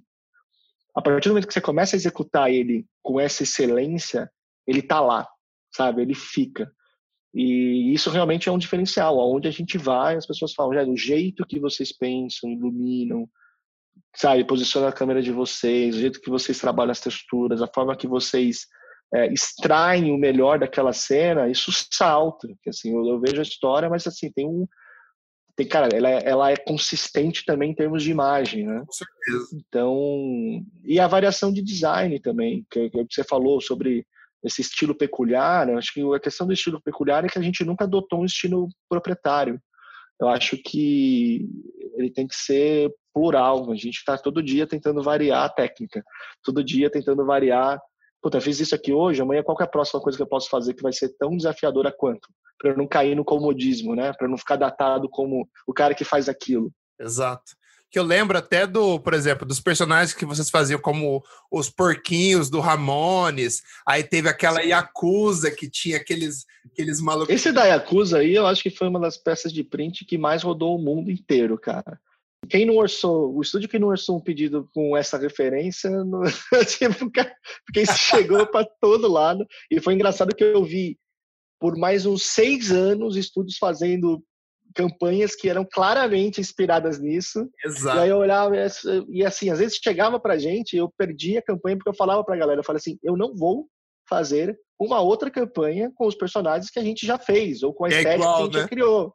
E o cara, não, mas eu quero essa estética. Eu falei assim, porra, bicho, mas não é isso. Não é isso que faz ela ser legal, não é a estética em si. É, é, essa estética funcionava para essa ideia, para esse momento, para esse. Ela não necessariamente vai funcionar para esse outro que você está colocando. Tem tanta coisa legal para fazer, vamos explorar. Mas você vê que às vezes as pessoas são. Não, principalmente em propaganda, o cara já tem. O cara, eu quero Puta. aquilo, só que diferente. tipo... é, é isso. Aí já ferrou. Quando o cara fala que é diferente, aí você já não sabe mais o que está fazendo, né? E tem também aquele muito super legal que eu lembro do, da 3M com o Elvis Presley, com o Jimi Hendrix e com o Snoop Dogg também. Puta, Esse aí foi um dos primeiros trabalhos que eu fiz no estúdio. Nessa época é quando eu ainda metia a mão no 3D. Ah, essa é? peça aí, eu lembro. É, essa peça aí, toda a parte de luz, textura e render foi minha. É, esse foi um dos primeiros projetos que a gente fez, assim, que eu quis migrar esse negócio. Tinha uma ajuda de um amigo fotógrafo para ajudar a direcionar umas luzes, um jeito de pensar diferente, né? Um jeito de fotografia. E hoje já tá antiga pra caramba, mas puta orgulho dessas peças legais aí. Nossa, que engraçado. Você olha, eu, é, é que a gente olha e passa tanto tempo, mas eu ainda lembro das peças com muito carinho, porque foram peças muito famosas, né? Que marcaram e, e, tipo, foram copiadas um milhão de vezes. Então, acho que. Nossa, galera... Cara, eu acho que esse negócio do copiar é. Puta, vamos é, lá, é um meu elogio, velho. não é? Você não, como você, você Sim, não, e cara, vamos lá, bicho. É, a gente tem que ser honesto. Primeiro que, até quando você cria algo, você cria com, com, com referências a alguma coisa. Exato. Então, eu acho que a gente tem que tentar lidar bem com isso, entendeu? Como você falou, às vezes é um elogio, óbvio, quando o cara também tenta levar crédito falando que essa novidade é dele, aí, aí ela, ultrapassa esse ponto. É, é outro nível. É. Aí é outro nível. Mas, no geral, se o cara tá fazendo, beleza, meu. Você vê aí o próprio Tarantino, cara. O cara, bicho, o Cães de Aluguel, que é o filme do cara, vai procurar, você vai encontrar um filme é, sul... É, é acho que é um filme, meu... É sul-coreano. Tem um filme sul-coreano que é, é, o, é o filme. O cara pegou é. o filme, até as cenas ele reproduziu e pau no cu. O cara é o Tarantino, tá bombando aí no mundo. Fez do jeito dele, misturou mais sangue, misturou outro negócio e, e, segue. Então, sei lá, cara, esse, esse nível do copiar é muito difícil de lidar. No começo eu sofri um pouco. Depois eu falei, cara, quer saber, bicho? Se o cara tá fazendo algo que você já fez, isso é um bom sinal. Então é por isso que você tem que estar tá tentando fazer algo que você, você tem que estar três passos à frente, tentando fazer algo que já não foi, ainda não foi feito Exato. por você mesmo. Porque o cara tá seguindo seguir. Você tem que seguir alguma outra coisa, né? Exato, isso é verdade. Bom, você tinha falado um pouquinho do trampo do Gorilas. Você pode contar um pouco mais dele? Que eu queria entrar um pouquinho mais a fundo, que eu acho muito foda o fato de você, vocês terem sido convidados para trabalhar com os caras. E os caras que, come, quando os caras começaram a banda, os caras já tiveram, já tiveram essa cuidado de criar os personagens, né? E fazer essa historinha desde. Nossa, nem lembro. Não, o cara é ilustrador. O cara é, o cara, o James é ilustrador. Ele fez o próprio os personagens. Então, ah, ele que fez? É, é tem essa pegada do cara ter desenhado a própria banda. E é um, e é um projeto muito legal, inspirador dos caras lá no passado, porque foi a primeira banda onde você tinha os personagens em si, mas quem está interpretando o cara ali, cada dia é um. Então, assim, se você olhar o, o, o a banda em si, cada dia é um cara que está tocando. Tipo, o D2, não necessariamente ele é o único cantor. Tem vários cantores que podem interpretar o D2, tem vários cantores ah, que podem interpretar ah, aquilo. Legal. Então, essa é a, é, a, é a, lógica por trás desse processo. Onde, tipo assim, um espetáculo, né? Não é uma banda. É, é um... o espetáculo, e aí os caras plugam quem for. Então, se você olhar, puta, quem que é o, o papel do Murdoch na, no. Quem tá tocando no, o Murdoch nessa música ou nesse álbum? Ah, é o fulano. Então é um pupurri de caras que se juntam para através desses personagens. Então isso já é incrível, né, mano? Isso já é foda. Você fala, meu, realmente os caras são, eles estão fazendo, fizeram isso há 20 anos atrás. Então os caras, além de inovadores, além de serem já ferrados há muito tempo, putas, puta músicos legais, tiveram uma puta ideia que, cara, já é era muito à frente do tempo. É muito à frente do tempo. E tá até hoje, tá vivo, fresco pra caramba. Né? Atual, né? atualíssimo. É. E aí eu lembro que, cara, eu comecei a dirigir logo depois que deu, deu, um tempo aí do boom do Dream e tal, a gente recebeu alguns convites para dirigir lá fora, tanto a Zombie como tipo, o meu papel de diretor. E, e aí eu comecei a dirigir um tempo pela Passion, que a gente flertou um pouco com, com a possibilidade de fazer um clipe com os caras, mas na época ainda estava meio engrenando. E aí depois, quando eu comecei a dirigir pela Blink, eu lembro que o, o Bart, que hoje é o, é o VP da Blink, ligou para mim e falou: Puta, cara, a gente tá com um projeto pro Gorilas, os caras gostam do trabalho de vocês, acho que tem um negócio diferente. Vamos ver da gente fazer um clipe juntos e tudo mais. O que, que você acha? Eu falei, puta, meu, o que, que eu acho? Eu falei, agora esse negócio.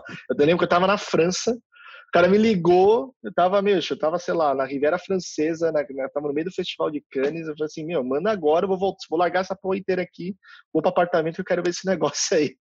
É, aí o cara mandou, a gente olhou, cara, fizemos um puta tratamento legal, esbarrou na questão de que, cara, vocês falaram, bicho, a gente gostou, mas a gente vai acabar levando pro 2D clássico, porque a gente ainda tá tentando, é, a gente ainda tem um pouco de reticência de entrar no 3D. A gente gosta do caminho apresentado, mas, putz, ainda gosto dos meus personagens 2D, tenho uma relação com eles. Puta, eu falei, porra, foi-se, né? Acabou a oportunidade de fazer isso com os caras. E aí, meu, mas o que foi legal é que assim, eu não imaginava, mas aquilo abriu uma porta e na sequência disso os caras falaram, a gente vai fazer um, um material para G-Shock, então vocês não querem participar, porque assim, aí eu vou ter que aplicar meu personagem 2D, mas vocês criam todos os environments, todos os, os ambientes em torno, a direção de arte, eu quero dois meteoros em cima do fulano. Cara, puta aparato louco do caramba. Aí fizemos esse, aí o cara ligou e falou, meu, agora a gente vai fazer um negócio pro Dia dos Mortos, a gente tem que criar uns puta personagens que vão andar nos Dias dos Mortos e não sei o quê. Fizemos o material, ia, ia ser esculpido. Meu, os caras fizeram uns bonecos de, 30, de 20, 20 metros, daqueles que andavam pela, pelas Caraca, paredes ali da Califórnia. Foda. Não, fodaço. E aí a gente desenvolveu todos os conceitos, juntou o time artístico do estúdio, é, é, ilustrou, acho que foi até o Marcelo Garcia que fez esses conceitos iniciais com a gente. É, e aí depois, cara, eu chamei, puta, eu tava com esses conceitos na mão, chamei o Pedro, na época do, do, do Pedro tá fazendo os projetos com a gente também, sempre faz, o Pedro Conte. Falei, cara, levanta para mim esses personagens aqui, esses como estão lindos. Aí ele fez, junto com o Léo, os, materiais. Isso ficou ali parado no estúdio mais um tempinho. Falei, cara, vamos fazer uma animação pros caras. É, e vamos ver se o Dia dos Mortos está chegando. E eles, eles pediram os bonecos, nós ficamos com o material todo produzido. Vamos, vamos tentar ver alguma coisa com eles. E aí eu liguei para bar, pro Bart e falei, cara, você acha que os caras têm interesse em fazer um negócio? Eles queriam. Outro cara falou, acho que na hora. Ligou pro galera, os caras mandaram, o Gorilas ligou e falou, não, pode fazer. É, vamos embora. Cara, quando os caras falaram pode fazer, eu falei, porra, vamos, vamos agora, vamos. E a gente fez aquela peça super curta. É, fizemos um roteirinho dentro do estúdio, organizamos tudo certinho. É, cara, foi um projeto que a gente tirou, sei lá, depois de, de, desse processo todo, assim, duas semanas, duas semanas e meia, tava pronto. Cara. E, e, foi legal que fez um barulho, cara. Saiu assim, saiu rasgando para todo lado. Sei lá, até meu LinkedIn virou, virou Facebook, de tanto, de tanto. Mas foi, cara, e aí os caras postaram, foi lindo. Os caras postaram e falaram, puta, zombie, é isso aí, pô, você fica super feliz, né, meu? Você fala, isso é muito legal, né, cara? Muito legal. Ah, um cara que já é um cara super pica, mundialmente conhecido, reconhecendo o seu trabalho tipo, é, cara, isso, é isso, é isso, é isso. É uma galera que, assim, o pessoal fala, ah, porque o mercado publicitário, eu falo sempre pra galera, eu falo assim, mercado publicitário é um dos mercados, gente, e todos eles são, no final, a mesma coisa. Então, às vezes, ele também é um meio, um acesso. Você vê, agora a gente tá falando de gorilas, porra, bicho, tô falando pra você que eu vou soltar um clipe sexta-feira do Mob. É, assim, cara, é, virou conteúdo, né? Todo mundo produz virou conteúdo. conteúdo agora, né? Aliás, hoje não tem mais essa questão. As marcas e, e os estúdios e todo mundo estão assim, se colocando numa mesma posição, cara. Porque se você avaliar aí, você vê o Oscar de animação esse ano, para quem saiu, é, saiu para Sony Animation lá com aquele Hair Love, que foi o curta, que foi bancado pela Dove. Então, é o é? primeiro brain content. Foi, cara. A Dove pagou o filme para a Sony, pediu o curta e a Sony fez e ganhou um Oscar. Então, uma marca ganhou um Oscar com um material que ela encomendou de alguém. Então, cara, essa, essa questão do que é publicidade, o que é entretenimento, o que é banda, o que é música, isso tá tudo se misturando, cara. Hoje é tudo a questão é a atenção. As pessoas estão no mesmo lugar. Você escuta a música no seu computador, você assiste seu filme no seu computador, você, você não tem mais esse, essa mudança de, de, de meios. Ah, isso aqui é no cinema, isso aqui é na TV, isso aqui é no teu rádio. Hoje é tudo no mesmo lugar. Exato. Então a atenção está toda no mesmo lugar. Em todos os lugares, né? Em praticamente Exato. iPhone, então, iPad, cara, computador. Exato. Então, pô, eu fico super feliz que o trabalho que a gente fez para um mercado que se considera, que acho que eu te falei já que não tem mais isso, começa a extrapolar para outros e ele é tão relevante quanto, cara. Então isso é muito legal, meu. Isso é gratificante, sabe? Pô, imagina. E agora vamos entrar em outro trabalho. Quero que você fale um pouco pra gente do Firefly. Puta, bicho, esse daí, esse aí foi, acho que foi uma coisa muito legal pra gente, porque foi um marco. É, a gente teve sempre muita dificuldade de trabalhar no Brasil, porque sempre existia um papo de que ah, a Zombie é gringa, a Zombie só trabalha do jeito dos gringos, é muito difícil trabalhar com os caras. Que é, cara, é tra... que papo é ah, trabalha... basicamente trabalhar direito não é o correto. Exato, né? é. Eles estão fazendo o que eu espero é, que eles façam, eles é isso, errado, É né? isso.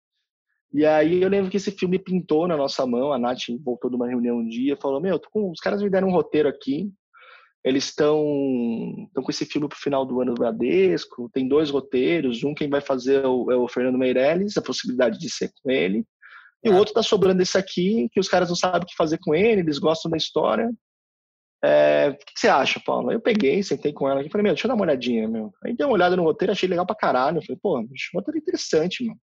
Dá uma puta animação, vamos fazer um, vamos fazer um tratamento aqui nesse filme e vamos ver o que vai dar. E eu lembro que, cara, a gente levantou um tratamento super legal, do jeito que a gente sempre faz, é, é, dando toda a nossa visão, desenhando um personagem, sabe? Juntou o time ali em volta daquele roteiro para dar a melhor interpretação daquilo e, mais uma vez, mandamos, né? Eu falei, puta, Brasil, cara, esse negócio nunca volta sempre vai, e se não copiar o teu tratamento, os caras não, não vão fazer. e aí eu lembro que, puta, bicho, passou uma semana e meia que a gente mandou os caras ligarem e falaram, meu, é isso, estamos dispensando a galera já, é, vai, ser, vai ser esse roteiro que a gente tá apaixonado. É, eu falei, puta, bicho, mas vem cá, vocês sabem que, meu, é um, é um, é um filme de dois minutos e meio, tem uma porrada de personagem, locação. Não é uma produção que. Uma, é uma produção de animação que, pro porte do Brasil e do sentido de aplicação, não se faz muita animação desse tamanho aqui. Uhum. É, isso envolve uma série de coisas, de Os caras, meu, se você entregar igual que você tem no portfólio, o teu cliente quer. Tá, o cliente está fechado com isso. E foi super bacana, fizemos super rápido, foi uma loucura, meu, a gente tinha que entregar esse projeto em 12 semanas. Caramba, é, puxado, hein? Foi, foi puxado, cara, foi rápido demais. Mas, cara, conseguiu entregar. Eu lembro que foi pro ar, bicho. E assim. Foi esse que foi pro ar, que foi, acho que todos os canais, alguma coisa esse assim? Esse foi o 2. Ah, esse foi o 2. Esse foi o 2. E aí o 2, assim, o 1 um foi um sucesso, porque assim, foi pro ar e o cliente não esperava. o tamanho da repercussão, assim, para os caras foi todos, as números, todos os números, eu falo assim, cara, o engajamento espontâneo das pessoas. Mas imagina, bicho, você é uma marca que fica o dia inteiro lá, produto, produto, produto, produto, produto. Aí você fica contar historinha, historinha, historinha. Aí um dia você mostra um negócio legal pra caramba, que tem sentimento, que tá na hora certa, as pessoas compartilharam, a gente falava, meu, eu chorei, caramba, esse é um filme maravilhoso, a mensagem é demais. Então, cara, aconteceu. Acho que o filme teve 120, 120 milhões de views. Caramba! Em Parabéns. um mês, assim. É, foi incrível. Isso só no, só no YouTube. Sem contar todos os outros, os outros canais, as repercussões e tudo mais. E aí isso acreditou pro 2, né? Que aí no 2 foi a oportunidade que a gente fez o ano passado que foi legal pra caramba, porque no final a gente conseguiu, tinha uma missão de bater o primeiro. Aí você fala, pô, já Exato, é. Passado, né? Como que eu vou dar. Cara, assim, o cara ganhou 120 milhões de views. É, bombou o projeto, foi pro mundo inteiro. Foi um dos filmes mais assistidos. Os caras fizeram o YouTube, acho que foi o filme mais assistido do YouTube na história do, do Brasil, assim. Cara, é, os caras ganharam ali. Assim, cara, foi uma loucura. Aí o cara fala assim: ah, então ano que vem eu quero melhor. Pô, bicho, como que você vai fazer melhor? E aí foi bacana que a gente conseguiu, cara. A gente sentou, fez o segundo, aí você já tá um pouco mais azeitado dentro do processo dos caras. E, e foi uma puta surpresa, porque, meu, saiu rasgando aí no final do ano. E esse aí o cliente olhou e quando ele tava tudo pronto, a galera avaliou o produto final, os caras falaram, meu, compraram a grade horária inteira por três minutos da TV em todos os canais. Então é lindo que a gente tem a gente tem um vídeo assim que tem todas as TVs, né? Os caras montaram uma sala com todas ah, as TVs passando as, as programações ao mesmo tempo, né? Então você vê cada um passando a sua programação e de repente começa a mudar quase todas ao mesmo tempo, assim, vão trocando e tá o filme passando ao mesmo tempo para todo mundo. Então, assim, foi um foi uma parada histórica, né, cara? Porque acho que poucas vezes se viu isso no Brasil, acho que nunca aconteceu mesmo de algo entrar nesse nível, de alguém comprar um break especial, do, que é o horário nobre, em todos os canais. Eu então, acho que eu nunca ouvi falar de nada. Não, nunca. E, cara, teve esse puta barulho, deu o mesmo engajamento. Acho que os caras falaram, meu, assim, os números são para os caras, é um puta retorno. Pra gente é legal, porque no final eu não fiz um filme de produto, eu contei uma história e depois a gente deixou com que a mensagem fosse de uma marca, mas assim, a história que está sendo contada lá é uma história que qualquer um poderia contar, é, porque ela tem a ver com, com inclusão, ela tem a ver com com valores que a gente tem que passar para frente e a marca foi a responsável, foi quem realmente aproveitou aquele momento e levou essa mensagem legal para as pessoas. Então, ela segue uma outra lógica que não é bem a propaganda dito e feito, ó, meu produto aqui, compra isso e olha lá. E, e, cara, e foi, e foi super legal, porque, meu, a gente começou, acho que desde o 1, mas na sequência dele, do, e mesmo do Hospital do Amor, a gente começou a ver que os clientes brasileiros começaram a procurar muito a gente, e entender essa realidade, assim, desse storytelling, desse craft e começar a respeitar esse processo. E que falar, massa. puta, bicho, é, é, eu entendo por quê. Porque os caras começam a ver aquilo aplicado. Eles começam a ver aquilo realmente que eu falo, meu, se você também vai, vai ficar falando, tentando bancar um processo no final você entregar algo que não é legal, aí você tá ferrado, entendeu? Você queimou sua, seu cartucho. Agora, se você faz isso de uma forma legal e no final você entrega realmente algo que, que, que tem abrangência, que tem número. E aí eu te falo, não é craft. Ah, os caras não gostam do vagalume porque ele é, ah, ele é bonitinho, porque o 3D é maravilhoso, porque a luz é super legal. Nossa, você viu como eles fizeram o hair nessa cena? Isso é ilusão de artista. Os não, caras gostam da. É a cereja do bolo, né? O craft é isso, é, é, é, isso. Os caras gostam do que filme. vale mesmo é a essência. O filme paga a mensagem, é exato. O cara tem um storytelling foda e ele entrega isso. Então, eu acho que a gente conseguiu nesses dois filmes e, cara, desde então a gente tem tido bons projetos para cá, para o Brasil também, que foi uma surpresa pra gente. Que projetos que, são, que, que, nascem nessa esfera, assim, puta, então é, vamos com os caras, que os caras vão conseguir construir mais do que esse craft só que a galera olha, mas esse, esse storytelling que a gente precisa, esse pensamento de você olhar um negócio e falar, puta, mas isso vai ficar legal se a gente fizer assim, a gente fizer por ali, por cá, entendeu? Então, foram dois projetos desafiadores, mas muito legais pra gente, cara. Irado, quebrou paradigmas, quebrou recordes e ainda por cima ganhou um monte mais de cliente no Brasil. Que foda, cara. É, cara, é, quebrou uma, na verdade, no Brasil ele quebrou uma barreira, que era essa barreira da aceitação do tipo, cara, dá certo. Não precisa só, não precisa ser o jeito tradicional. Não é, não é, tem formas.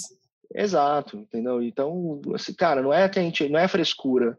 Não é mali, não é, às vezes não é mal, a gente quer ser parceiro de todo mundo. É só uma questão que, assim, às vezes o não, bem colocado, ele é pro bem do projeto. Eu falo, às vezes o cara pede um negócio, mas depois que dá ruim, a culpa é sempre sua, né? Quem ah, pediu lógico, não tá lá. Né? A culpa é sua, a culpa é sua.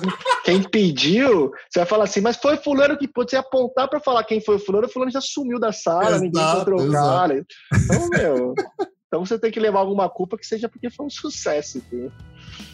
Que massa, que massa, cara.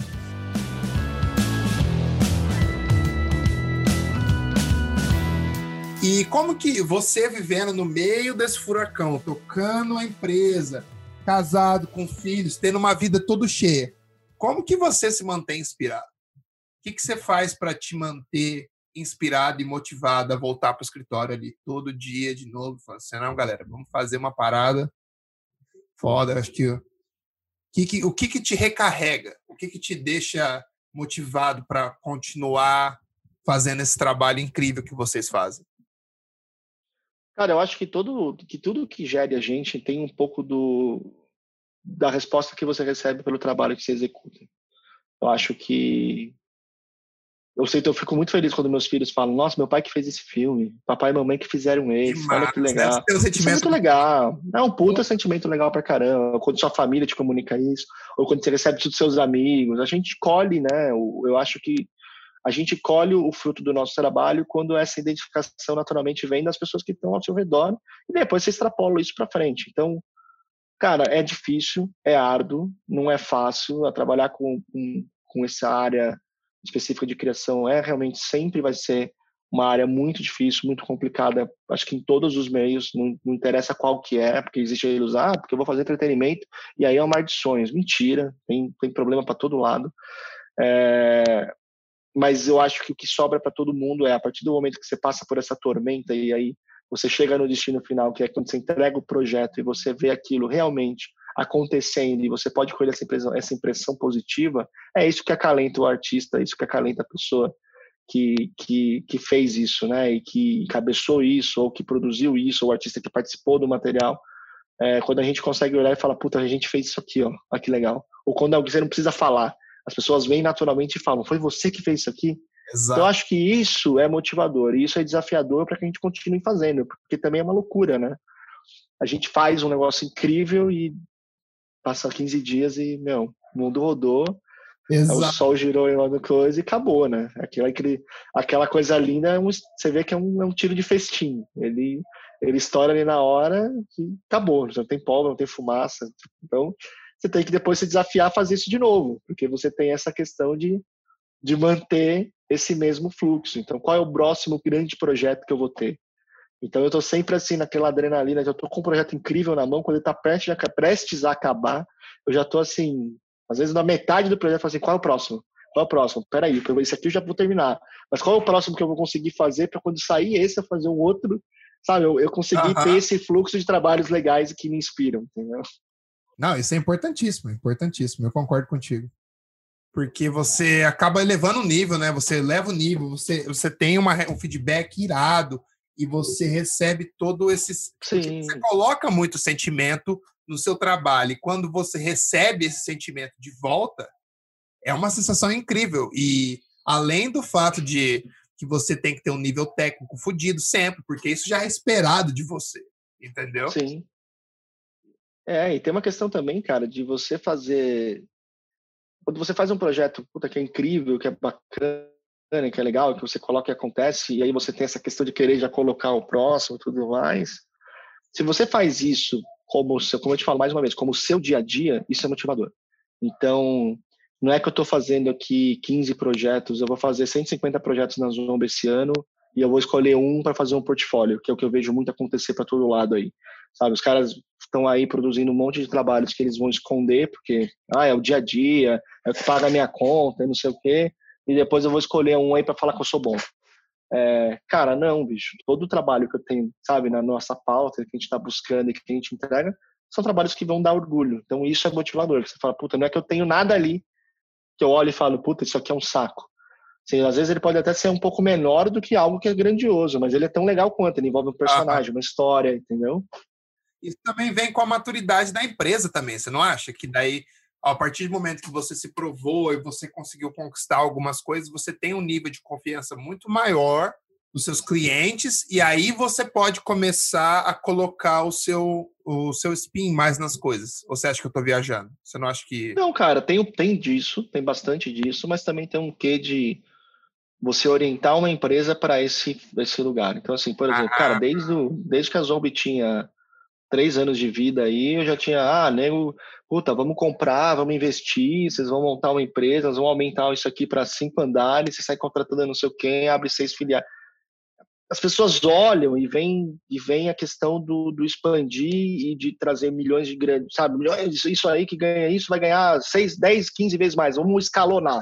Existe uma questão da empresa que é o escalonável. Então, ah, hoje eu faturo um milhão, amanhã eu tenho que faturar 5, amanhã eu tenho que faturar 15, amanhã eu tenho que faturar 40, amanhã eu tenho que faturar 100, amanhã eu tenho que faturar 200 milhões, amanhã eu tenho que faturar Assim, os caras vão, eles, é, a, a, cultura do, meu, vamos aumentar, aumentar, aumentar, aumentar, aumentar. Só que o que as pessoas não percebem é que quando você está visando só aumentar o teu rendimento, você está deixando alguma coisa para trás. Porque, cara, para você escalonar uma produção desse tamanho, você tem que aumentar muito a sua equipe, muito seus custos, muito. E quando você vê, você já não consegue mais escolher o projeto que vai entrar, porque você é refém do Excel. Então, assim, você é obrigado a falar, meu, você está refém do Excel. Você é refém do Excel, cara. Você é um empresário, você está desesperado para pagar a conta do mês que vem. E a meia conta do mês que vem, agora que você tem uma empresa que fatura aquela grana, ela é gigantesca também. E aí não necessariamente ela te permite falar não. É mais ou menos assim, você quer ser. É, mas já viu alguém parando alguém na entrada de um rodízio? E falando assim, não, desculpa, eu não vou receber você. Não, mano, o cara, tá botando o, maior número, o cara tá botando o maior número de pessoas para dentro possível, porque ele tem que servir um bilhão de pratos. Ele, ganha tem... no volume, né? É no ele volume. ganha no volume, entendeu? É, agora, você já viu você entrar numa porta de um restaurante que tem seis mesas e o cara fala, desculpa, mas a gente já tá bucado, você já reservou antes, então eu não posso te atender. É, e é, e é uma totalmente um pensamento diferente. Então o cara montou um bistrô, o cara não montou um rodízio. Exato. Então, exato. A analogia é existe uma, existe uma diferença muito grande, assim, eu respeito as duas opções de negócio. É, Sim, tem mercado assim, para todos, só que isso não é Só que você não consegue ser só que você não consegue ser uma coisa e outra. Assim, você não Exato. vai ser Entendeu? Não dá para ser bistrô sendo rodízio. Tá, eu sou um bistrô, mas eu entrego.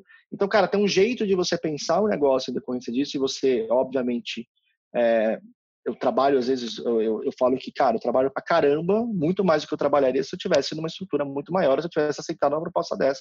Porque, cara, você tem outras responsabilidades quando você tá num bistrô. Você tá ali na cozinha, você tem que servir a mesa também, você, tá, você tem um, um, um nível de atenção que você tem que dar para os projetos, para as pessoas, para os clientes, para a equipe, que exige muito mais de você mas tem a ver com a qualidade do produto que você está servindo ali. Exato. Então, eu acho que tem muito disso, né, do, do, do, lado empresarial, e a partir do momento que você é um bistrô, você consegue pegar aquele público que frequenta bistrô. Então, bons trabalhos, naturalmente, esbarram nessa opção porque você orientou a sua empresa para isso. Você realmente mudou o seu jeito de pensar, o seu jeito de produzir, o seu jeito de se comunicar em decorrência disso. Você automaticamente tomou decisões que não vão te levar a ser um, um rodízio, ou você não agora, não sei o que, mas você não quis essa opção, você teve, é, não é fácil falar, ah, porque um bistrô é menor, é mais fácil de manter. Mentira. Mentira. É, é ultra trabalho, é outra, é ultra, é, é 200 vezes mais Quem complexo. Quem fala isso não sabe o que está falando. É, não, é 200 vezes mais complexo, porque não é que entre gente, tem gente entrando e saindo o tempo todo lá da, da porra da tua porta, e se você pega pela amostragem maior, ah, então tamo bem, ó, metade gosta. É, no bistrô, cara, tipo, assim, a opinião de um desarma, é, desarma o negócio inteiro, entendeu? Exato. Então, eu acho que os bons projetos eles surgem não só pelo projeto que você entrega, mas pela forma que você se posiciona. E aí eu acho que isso não tem só a ver com uma empresa, mas isso tem a ver com então, até com o artista em si. Eu acho que a própria arte, o que o cara entrega, o que ele faz, ou o jeito que ele maneja a própria carreira, tem muito a ver com isso. É, eu ia até perguntar disso, né? Porque os artistas. Porque geralmente o que a galera fala é que você tem que produzir os trabalhos que você. Os trabalhos que você quer produzir é os trabalhos que você tem que estar tá produzindo. Para que você aconteça isso que você falou, da, da, pessoa causar identificação e a pessoa já vê você com outros olhos, né? Sim. Mas aí é aquela história, não é uma jornada fácil. Se você vai, eu vou te falar, você vai olhar grandes artistas, fala, nossa, aquele cara é incrível, aquele cara tá escolhendo o que ele faz, aquele cara tá cobrando uma diária absurda, o cara escolhe quando ele trabalha. E o que o cara fez para chegar ali, entendeu? Como ele manejou a carreira dele para isso? Porque com certeza ele começou com uma galera que decidiu fazer, ah, meu, quer saber? Eu quero fazer, eu não quero estudar todo dia. Eu não quero é, me dedicar um pouco mais aqui eu não quero escolher um projeto legal. Para mim, qualquer projeto é projeto, meu. Só quero pegar meu dinheirinho, fazer meu negócio ali, acabou. Opção de vida, super respeito. O que não dá é opta por essa vida, mas fica desejando a outra. Exato. É, entendeu? Acho que assim, como artista, você tem que ter, você tem que estar ciente do que você realmente quer, precisa e quer seguir. Então, investir na sua carreira dessa forma e saber quais são os seus objetivos. Então, cara, qual que é, o que você está procurando de verdade? Óbvio que talento, nem cara, você pode até falar, puta, não, não, nasce em todo lugar, não é todo mundo que tem talento, mas dá para desenvolver, meu. Você estudar ah. pra caramba, você estudar muito, você chega lá, cara, entendeu? Você, você consegue pegar uma técnica, você absorve, você escuta, você, você vai, e às vezes você descobre que, meu, talento é 40%, os outros 60% é pura transpiração aí do cara para chegar naquele lugar, entendeu? Exato, porque, cara, se você não tiver, eu falo isso para todo mundo, se você não tiver vontade no que você faz, no que você trabalha e tesão, não adianta. Você pode ser o cara mais talentoso do mundo, vai ter um monte de gente que vai ser, vai estar tá melhor que você, porque os caras é trabalho, cara, é trabalho duro, é dedicação, se doar para parada, sabe? Mas é questão de, de, é como eu te falo, a gente tem que respeitar quais são as opções de vida. Exato. É, tem gente que quer viver desse jeito e tá tudo certo, cara. É a opção de vida do cara. Tipo, eu conheço gente que fala, puta, bicho, eu nem tô tão preocupado em pegar um trabalho bom, só quero pô, pingou o meu do mês ali, tá tudo certo, tenho meu. Tipo assim, cara, respeitável. É a opção que o cara fez. Assim, só não, como eu te falo, só não dá para viver nos dois mundos. Só Exato. não dá para você ter essa atitude e ficar falando, pô, olha o cara ali do lado. Assim, cara, tipo, meu, peraí. É, se você aceitou e tocou isso, segue nesse caminho. Assim como dá pra você citar meu cara lá que e fala, pô, mas o cara consegue pegar 200 trabalhos. Não sei, mas são são mundos diferentes. Se encontra você dentro do seu mundo, da sua arte, do que você pretende se organizar e seguir, entendeu? O que, que você quer para você? É, e não é fácil, né? Ninguém nasce sabendo. Eu, eu, eu, cara, sei lá, eu traço meus planos, mas eu tô mudando ele todo dia. Exato. É, puta, falar assim, nossa, o que, que você vai fazer daqui? Eu, várias vezes eu me, me coloquei em situações onde os caras sentam comigo, com puta, e aí, o que, que vai ser de você daqui 10 anos? O que, que você projeta? Até falo, cara, rola essas perguntas, né? Eu falo assim, bicho, eu não sei o que vai ser amanhã. O que você tá falando? Eu tô aqui. Eu vou falar, amanhã vai ser assim. Mas amanhã pode mudar tudo de novo, entendeu? Eu vou, eu vou conforme ah. eu preciso. Eu traço um plano, eu sei o que eu preciso entregar e o que, que ele vai me trazer. Enquanto eu estiver fazendo isso direito, eu estiver fazendo isso da melhor maneira possível, as pessoas estiverem respeitando o meu trabalho e esse trabalho for realmente outstanding, no sentido de, de trazer relevância aonde ele passar, e aí eu falo assim, eu não, eu, eu, eu sempre tive uma frase muito engraçada no estúdio que eu falo, cara, eu não quero produzir nada que para no Porto de Santos. Entendeu? Assim, bicho, eu tenho que. O que eu, se, ah, não, mas esse projeto é legal pra caramba aqui pro nível Brasil. Não, velho. Assim, isso não existe. Mas o que você fizer tem que ser identificável em qualquer lugar, meu. O mundo ficou pequeno com a internet, com, com tudo isso. Então a gente tem que conseguir coisas que alcancem, que tenham um alcance global. Então eu não, eu não quero só que seja né, uma coisa local, não adianta ser o melhor daqui, eu quero ser realmente é, poder pegar bons projetos do mundo inteiro, de da onde vierem, que seja da, de Xangai, de lá. Então, se você pensa essa, essa maneira e você tem esse jeito de executar, você pode até traçar os planos, mas em decorrência dessa visão, você vai estar mudando ela toda hora. Então, sei lá, você passou por essas perguntas, eu não sei se você responde. Eu não consigo. Daqui 10 anos é difícil responder. Não, eu, tipo assim, eu geralmente faço um plano para daqui um, três, mas, tipo, você tem os seus objetivos, mas muita coisa acontece, que nem você falou, tem muitas variáveis que pode mudar, às vezes você consegue aquilo antes, e aí? Entendeu? Às vezes aquilo não rola, mas rola uma outra oportunidade mais interessante de uma outra forma, entendeu? Eu acho que é legal você ter esses goals para te manter, manter o seu drive ativado e você está correndo sempre atrás, mas você tem que estar tá flexível também, cara, que a vida nossa muda assim. Bom, a gente está passando por esse momento agora, né? A vida Exato. de todo mundo está mudando, do globo inteiro, radicalmente por conta de uma coisa que a gente nunca esperava. Quando você achou que você ia viver uma pandemia, é, tem até uns amigos meus que falam umas coisas engraçadas, falam assim, cara, eu sempre me perguntei, né? Sempre falei, nossa, nossa geração nunca viveu um momento histórico, né? A gente nunca passou por uma guerra, a gente nunca passou. E agora que agora a gente viveu um momento histórico e viveu um momento histórico que é uma porra de um saco. Caramba, eu estava bem antes disso. Exato. Essa vai ser a história que nós vamos contar para os nossos netos. É isso, a gente acabou de passar por um momento histórico, ou seja, a vida muda. E ela pode mudar radicalmente mesmo a qualquer momento, cara. Então, tem que estar com a cabeça aberta para se orientar dentro disso, né? Dessas mudanças e saber mudar o rumo da sua própria carreira, da sua vida aí, à, à medida que as, os caminhos vão se costurando, né? Legal, legal. Bom, cara, estamos chegando aqui na fase final do podcast. Esse papo tá irado, irado, irado. Eu, por mim, ficaria... Pode demais falar contigo, com... irmão. Eu, por mim, conversaria com você até tarde, mas eu sei que tá tarde aí no Brasil. Eu sei que você é um cara super ocupado, então eu vou tentar fazer um pouco mais sintetizado pra gente não. pra sua esposa. Vamos que vamos, cara. Tá tudo... Não, não vai ficar, não. Tá tudo certo mesmo. A gente tá. As crianças estão brincando lá, tá tudo bem. Qual é a dica que você daria para quem está começando e quer seguir esse caminho de animação, que quer entrar nesse mercado? Você que já tem uma certa experiência com isso, o que você diz para essa galera nova que está querendo entrar no, no, mercado de animação? O que você daria como dica? Você, pela sua experiência, o que você já viveu e. Cara, não. Em primeiro lugar, não acredito que vai ser fácil. Assim. Boa dica, boa dica.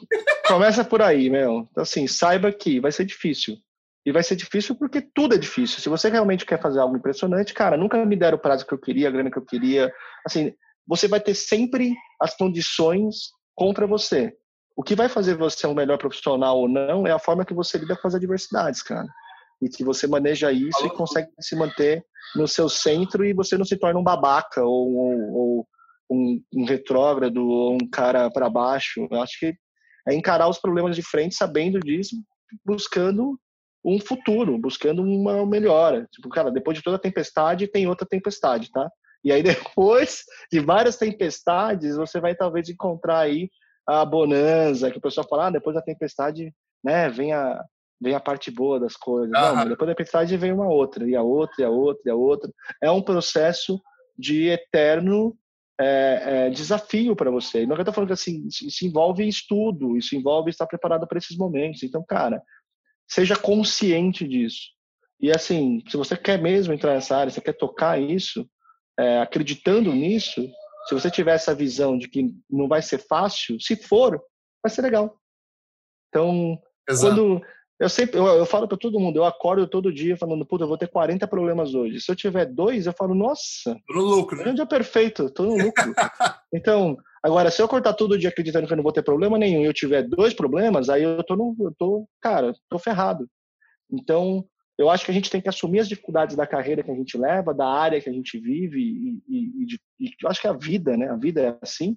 Exato. Porque se você tiver isso no seu plano, cara, você vai conseguir lidar melhor com as frustrações, porque as frustrações também são aprendizados, as frustrações também vão te vão elas são são coisas que vão deixando o seu couro duro ali, meu velho. Você vai vai mais você vai melhor, você vai estar mais preparado para quando elas aparecerem de novo, entendeu? Então acho que é isso. As frustrações são parte do seu desenvolvimento, porque você, são, você são, é um cara, cara que não sofreu, que não passou por certas dificuldades, você não vai desenvolver do mesmo jeito que a E você vai ouvir, você falou outro, você falou agora há pouco, você vai ouvir crítica pra caramba, meu. E você vai achar que você está fazendo o melhor trabalho da sua vida porque hoje eu acertei e alguém vai vir falar, puta, cara, meu, eu acho que não é bem isso aí, meu. E aí você vai falar, porra, bicho, você vai querer se matar, se cortar, ficar louco, falar, pô, mas é o melhor trabalho, porque a gente, na juventude toda que a gente tem, é. a gente acha realmente. É, aí vai ver um cara com uma puta experiência e vai falar pra você, meu, velho, bem, não é bem por aí, cara, entendeu? Calma lá, segue, né? É, faz por aqui é, pensa mais um pouco mais abrangente. Então, se você souber lidar bem com isso e saber disso, você chega rápido onde você quer. E aí você se torna esse cara. Você transpõe os problemas e passa a viver da, realmente da qualidade do seu trabalho, da sua arte, que é o que você tem que fazer. Irado, irado. Belo discurso. Bom, vamos dar uma invertida agora. Você tem alguma pergunta para mim? Putz, cara, eu queria uma pergunta para você. E aí, como é ser um cara artista que tem o seu trabalho, que trabalha em grandes empresas aí, e morando fora, é, o que, que você sente de diferença hoje? É, você tem essa, porque assim, a gente do Brasil é uma comunidade, então eu posto um negócio hoje, eu falo com as pessoas daqui, você, você tem essa interação. você está num país que é um outro país, você está num país que você não conhece, provavelmente você teve que construir uma network de amigos Total. aí, não necessariamente ela é fácil de ser construída. Então, como é viver de arte fora do seu próprio país? Cara, é legal.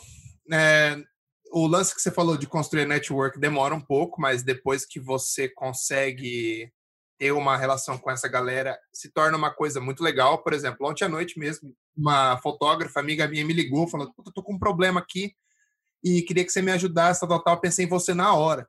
Então eu falei, puta, eu falei, puta, que legal, né? Ela lembrou de mim. Então, mas isso foi, foi, foi fruto de um trabalho muito grande. Quando eu mudei para cá, é, é como você dar um reset na vida, né? Você tem que fazer amizade, você tem que conhecer a galera do trabalho, a galera do trabalho tem que gostar de você. E tem um monte de outros fatores, mas eu acho que é uma experiência maravilhosa porque você realmente, eu realmente coloquei o meu trabalho à prova aqui, sabe? Não tinha ninguém que me uhum. conhecia antes, então você realmente passa por um por uma filtragem muito muito grande e eu sempre estava tentando estar tá em contato com esses artistas e tentar pegar feedback deles e tal. E hoje em dia fazem o quê? Seis anos. É. Eu estou vivendo o melhor momento que eu já, já vivi, sabe? Porque agora eu estou um pouco mais estabilizado, estou numa empresa sensacional e eu ainda estou bombando nos meus projetos pessoais e nas minhas artes tradicionais que eu faço. E eu estou feliz, cara. Tô feliz de verdade. Eu acho que é um caminho difícil. Não vou falar que é fácil. Se eu falasse que é fácil, ia ser mentira. Eu estarei mentindo. Foi metade da nossa conversa aqui, foi sobre isso. Tanto pela questão da língua, de você conseguir se expressar em inglês. Você que, trabalha, é. você que trabalha com cliente é, fora do Brasil e até na Europa e tudo, você sabe o quão é importante você ser você em outra língua. Você conseguir Sim. contar uma piada, você vai tomar uma breja com o cara, você tem que conseguir ser engraçado, você tem que, às vezes, saber. Isso demora, cara. As pessoas não têm noção o quão difícil é essa parada. Sim. Mas depois que você pega e, tipo, você começa a ser reconhecido e tudo mais, é irado. Tipo, eu amo o mercado americano, eu acho o mercado para artista um mercado muito bom porque tem muito trabalho, tem trabalho diverso, tem trabalho, você pode fazer o que você quiser. Você quer trabalhar com basquete? Tem NBA, tem os 32 times da NBA. Você quer trabalhar com outra coisa? Quer trabalhar com, sei lá, com landscape, quero fotografar só praia. Velho, vai para San Diego, vai para não sei o que, você pode fazer o que você quiser. Então eu acho Tem muita coisa, né? É o centro do muita... mundo aí, né? Roda muita coisa aí. Muita coisa. E o lance que eu tinha te falado antes, que a galera respeita você mais como artista, isso é muito importante para mim, cara. Muito importante. Que legal, cara. Lógico que eu sinto saudade da minha família, dos meus amigos. Eu até Sim. falei com o Milton outro dia que a gente trocou ideia aqui no podcast. Isso não vai mudar nunca, sabe? Uhum. Mas eu fiz uma escolha. Eu tinha isso na minha cabeça há muito tempo atrás, que eu queria ter um trabalho legal para eu conseguir morar fora do Brasil e viver disso, fazendo o que eu gosto. Uhum. E eu tô conseguindo. E agora, agora é fazer mais, né, cara? Agora é fazer mais e vão para cima. Agora que já tô com os planos muito loucos, crescer lá dentro da Apple e tentar, sei lá, pegar um cargo de gerência mais para frente, enfim. Aí você vai colocando mais coisas, sabe? Tipo, a, é isso. A coisa não para. Você vai. A minha segunda pergunta para você é a seguinte: e aí, o que, que te motivou a fazer isso? Botar o microfone na tua na tua frente e sair perguntando para um monte de gente se tem o tempo para conversar e montar um podcast. o que, que leva uma pessoa a fazer um negócio desse, cara? Porque assim, é uma energia que você desprende, é um tempo que você dedica, é uma coisa que não é fácil, né? Não é simples sair convidando gente, montando um negócio, manter uma fluência, um, um cotidiano. O que, que você, que, que, da onde veio essa, essa loucura, mano? Quando eu mudei para cá, cara, eu sempre senti que eu me desloquei um pouco da cena de arte brasileira e eu sentia muita falta de estar em contato com essa galera direto, tipo, rolou o da vida, não, não podia ir nos eventos por causa de problema com visto e tudo mais. E eu sempre quis fazer alguma coisa para contribuir e para passar conhecimento e passar e passar coisas legais de gente experiente que eu recebi durante a minha carreira por muito tempo. E eu cheguei num nível de maturidade que eu falei assim, cara, eu, vou, tô afim de fazer uma parada, eu acho que vai dar certo, eu acho que eu tenho perfil para trocar ideia com essa galera, e eu acho que eu tenho vontade para fazer. E aí eu tava escutando, tava, escuto muito o Joe Rogan, o podcast do Joe Rogan aqui, comecei a ficar fanático em outros, falei, cara, um dia aqui fumando back em casa, falei, por que não fazer um podcast de arte, né? Que a gente trabalha com isso. A gente adora falar disso. A gente adora tudo do universo. Por que não fazer uma parada que vai estar tá trocando ideia sempre? É isso. E aí, e aí, quando você tem a ideia de fazer, é uma coisa. Aí, quando você começa a fazer, meu amigo, você tem que marcar. Hoje, hoje, hoje em dia eu tenho um calendário, já tenho a galera agendada semana que vem, já estou acostumado a fazer. Só que, por exemplo, a cada pessoa que eu sento e gravo é duas horas no mínimo. Sim. Entendeu? Então, isso é um tempo, é um desgaste. É, mas é o que eu te falei, é um esforço, é uma, é uma é. coisa que.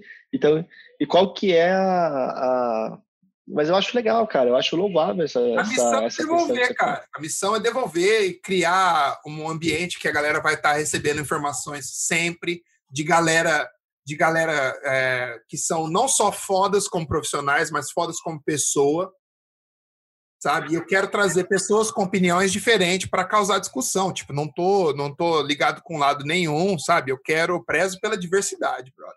Eu quero conversar de coisas que eu gosto. E é isso, sabe? Porque eu acho que tem muita gente que, que quer ouvir isso. Que eu tenho recebido bastante mensagem de gente que fala assim, puta, podcast já virou rotina semanal, tal, tal, tal. O dia que deu um problema, que eu não dropei o episódio no dia certo, uma galera me mandando mensagem. É, falei, calma, cara, calma que tá isso aí. Tá ligado? Então isso é muito bacana. E eu acho que agora a gente tá crescendo, tá quase seis meses, eu acho que tá no caminho certo aí, cara. Porra, bicho, é bastante tempo já, cara, bastante podcast nas costas aí. E é legal, meu, porque eu, eu te fiz essa pergunta mesmo porque é uma atitude louvável, né? Não é um, às vezes as pessoas falam, pô, o cara, meu, montar um processo desse, de gravar, de falar, de manter, de conversar, de ter uma pauta sempre atual, de, de trazer pessoas que são relevantes, pessoas que são legais de papo, não é fácil, cara. Então, tiro o chapéu aí pra você no que você tá fazendo. E, puta, um puta prazer falar contigo aí, porque acho que faz parte disso também. Também é bom dividir, cara. É bom conversar, né? Essas... É, eu acho legal, cara, porque no fim das contas a gente é tudo farinha do mesmo saco, sabe? Às vezes você pode ter experiência na sua vida, oportunidades que são diferentes, mas a gente está correndo na mesma direção, sabe? Eu acho que a essência da parada é uma coisa que todo mundo pode se associar e pode se identificar de alguma forma, entendeu? Não é porque o cara faz 3D que o cara escutou, sei lá, o papo de um ilustrador que o cara não vai aprender nada. Não, talvez o cara escutou a história de vida do cara, que é bacana, ou o cara passou por algumas experiências que o cara também pode te dar alguma dica, entendeu? Uhum. A gente quer ajudar, cara. Quer ajudar, dar risada e falar besteira. Esse é o problema. Esse é o, essa é a ideia. Bom pra caralho, mesmo. Ó, irmão, Super legal, meu. Brigadão por ter tirado esse tempo para gravar comigo. Foi um prazer junto, receber cara. aqui, cara. Queria, queria falar meu, uh, meu recado pessoal. Eu tenho um orgulho gigante de vocês, cara. Gigante mesmo. Porra, cara, obrigado. Um trabalho maravilhoso e que não só motiva, mas inspira muitos artistas, inclusive eu.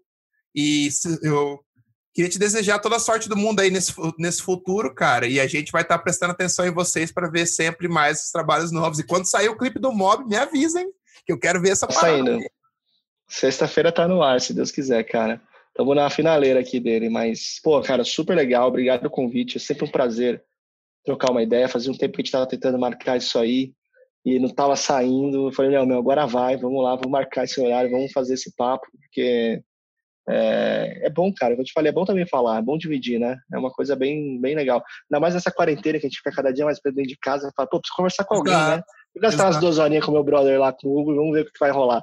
E acho legal que traz um lado mais pessoal por exemplo, do, do, eu acho que as pessoas traz uma, é uma oportunidade das pessoas conhecer o Paulo Garcia, a pessoa, entendeu? Não só o diretor das OMS, tipo, saber Ai, cara, não existe suas opiniões. É, sim. E, cara, tem muito babaca no mercado, sim, mas também tem uma galera que, bicho, eu só quero fazer meu trampo, velho. Comecei igual a todo mundo, tô igual a todo mundo, estamos no mesmo, estamos no mesmo barco, entendeu? Não tem grandes diferenças dentro disso. Acho que é trocar ideia mesmo, expor isso pro pessoal e, e, e mostrar que, cara, é possível, dá para fazer, dá para como eu te falei, tem essas dificuldades, você tem que estar preparado para isso, mas, cara, não é nada. Eu lembro quando eu falava assim, não, você vai montar uma empresa de animação, pô, o mundo fudido lá de, de empresa foda lá na, na, gringa, você vai ficar pegando filme em um lugar que é incrível. Puta, cara, só esse mês eu peguei dois filmes em Londres, né, que é a meca da animação. Dá para fazer, cara. Entendeu? Dá para fazer. E, e, e, não é baseado em custo, não é baseado em, é baseado em criação mesmo. Assim, as pessoas estão. Baseado em qualidade. É, não, mas é, principalmente na criatividade, saca? Na forma que você aborda um assunto, a forma que você cria dentro da criatividade, ela não tem limite, meu. Ela te leva para onde for, entendeu? Então, o teu trabalho ele te propicia, ele vai te proporcionar isso. É, ele vai te diferir das pessoas se você trabalhar muito bem isso. E, cara, é super aberto para conversar com quem precisar, para trocar essa ideia mesmo. Porque eu tô aprendendo. E quando eu falo também, eu aprendo, porque eu, eu repasso, né? Na minha cabeça vai saindo uh -huh. tudo aquilo, eu vou remoendo tudo aquilo que passou e que eu tenho, e é muito legal. E eu também estou no processo de aprendizado. Então, essas conversas, assim, quanto mais eu conversar, mais eu aprendo com as pessoas que eu estou falando e mais eu repasso aquilo que eu também estou passando aqui. E eu tenho várias outras pessoas com quem eu tenho papos tão semelhantes. Exato. E que eu olho para si e falo, pô, cara, me fala isso aqui, entende isso aqui. Essa é uma. Não existe aquela pessoa que você fala assim, ah, o cara é o Paulo da, da Zombie, então o cara tá no topo. Não existe isso, mano. Tem 12 níveis acima de mim, quem eu vou falando.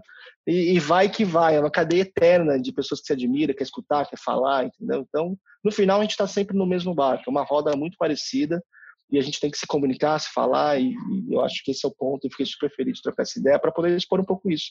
E trocar essa ideia rápida contigo aí, que foi legal pra caramba de, de assunto, de fluiu, né, meu? Passou duas fluiu, horas. Fluiu, fluiu, foi ótimo. Eu adoro é. quando eu gravo podcast assim, cara. Adoro. E eu espero que o pessoal tenha goste aí, cara, que, que o que a gente ia falar daqui hoje seja de bom grado pra galera aí, meu.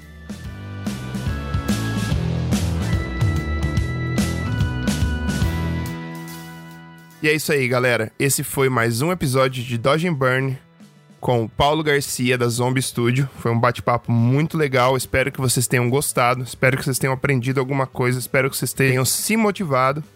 E lembrando a vocês que essa semana agora, segunda-feira, começa o Photoshop Conference. Se você ainda não comprou seu passaporte, corra porque o evento já vai começar e tá lotado de palestras legais. A minha palestra é na terça-feira. Eu tô muito ansioso, já tô com tudo pronto aqui, preparado para mostrar para vocês um pouquinho do meu mundo, um pouquinho do meu workflow e do que eu uso geralmente para fazer as minhas imagens. Lembrando que toda semana tem live dos nossos amigos. Não sei como vai ser essa programação essa semana por causa do Photoshop Conference, mas vou deixar aqui o recado. Sigam no YouTube e no Instagram meu amigo professor Anderson. Toda terça-feira tinha o Alequise Live. Não sei como vai ser agora, talvez volte na semana que vem, mas essa semana eu sei que a gente está focado no Photoshop Conference. Na quarta-feira tem o UOL com o Jean Campos, meu brother. Para quem ainda não sabe, entre no grupo dele do Telegram, o grupo do UOL, que tem várias, vários profissionais legais lá. Inclusive eu tô lá dentro, tem uma galera muito bacana. A gente sempre troca ideias sobre trabalho. E é um grupo super legal para vocês estarem entrando, galera. Quinta-feira sempre tem o Luz com Café dos meus amigos Léo, Cauê e Chris Luz. Um bate-papo super legal, sempre trazendo um convidado novo e com uma abordagem muito bacana. E na sexta-feira, como sempre, os brothers do Photoshop Fan Battle. Irado, irado, cada vez melhor, cada vez mais engraçado. Criando uma comunidade focada em conhecer um pouco de Photoshop, dar risada, se divertir como principal foco e aprendendo um pouco também. E é isso aí. Queria também deixar recado aqui de um parceiro meu, Rodrigo de Magalhães, e o Tantos Pixels, que é outro podcast sobre sobre arte digital dos meus camaradas. Então, escutem o podcast deles também, que é bem legal, mas escute o nosso também. Bom, na nota pessoal, finalizando a minha palestra Photoshop Conference, já tô com tudo montado, tudo cronometrado certinho, ansioso para ir pro palco virtual na terça-feira e mostrar o que eu preparei para vocês. E eu tenho boas notícias vindo, galera. Tenho boas notícias vindo. O Gão finalmente está com seu cur... vai estar com seu curso online e também vou ter mentoria. Mas tô acabando de finalizar tudo certinho e devo anunciar para vocês após o Photoshop Conference. Então, fique ligado se você sempre quis aprender comigo. Eu demorei muito tempo para chegar nesse patamar que eu tô agora e eu que eu me sinto preparado para começar a minha jornada de professor, porque eu sempre quis ensinar, sempre tive jeito para isso e eu acho que eu vou conseguir ajudar muita gente. Eu já tinha feito uma mini mentoria com o Jack Zefotti, para quem não conhece, um dos retocadores mais famosos do Brasil. Lógico que o Jack era um aluno aplicadíssimo e talentosíssimo, então o mérito também é dele, muito mais dele do que meu. Eu só ajudei e dei um direcionamento. Também fiz isso algumas vezes com o Diego Oliveira e com o Caio Vinícius. E eu também, quando eu, eu fiz uma mentoria algum tempo atrás com uma galera, que a gente fez duas imagens e ficou bem legal, a galera aprendeu bastante. Então eu me sinto preparado e confiante para finalmente montar o meu exército de alunos. E se você tiver interesse, me mande uma DM, me mande uma mensagem que eu já coloco você na lista, beleza? E é isso aí então, galera. Esse o Dodge Burn vai ficando por aqui. Lembrando que a gente dropa toda segunda-feira um episódio novo. Lembrando a vocês para seguir a gente no Instagram, arroba. Qualquer dúvidas, manda e-mail para a gente, dodgeburnpod.gmail.com. E siga a gente na página do Facebook também. Curta lá, compartilhe com seus amigos, ajude a gente a criar uma audiência mais bacana e fazer um conteúdo mais legal para vocês toda semana, beleza? Meu nome é Hugo Seneviva e eu fico por aqui, galera. A gente se vê na semana que vem. Um abraço.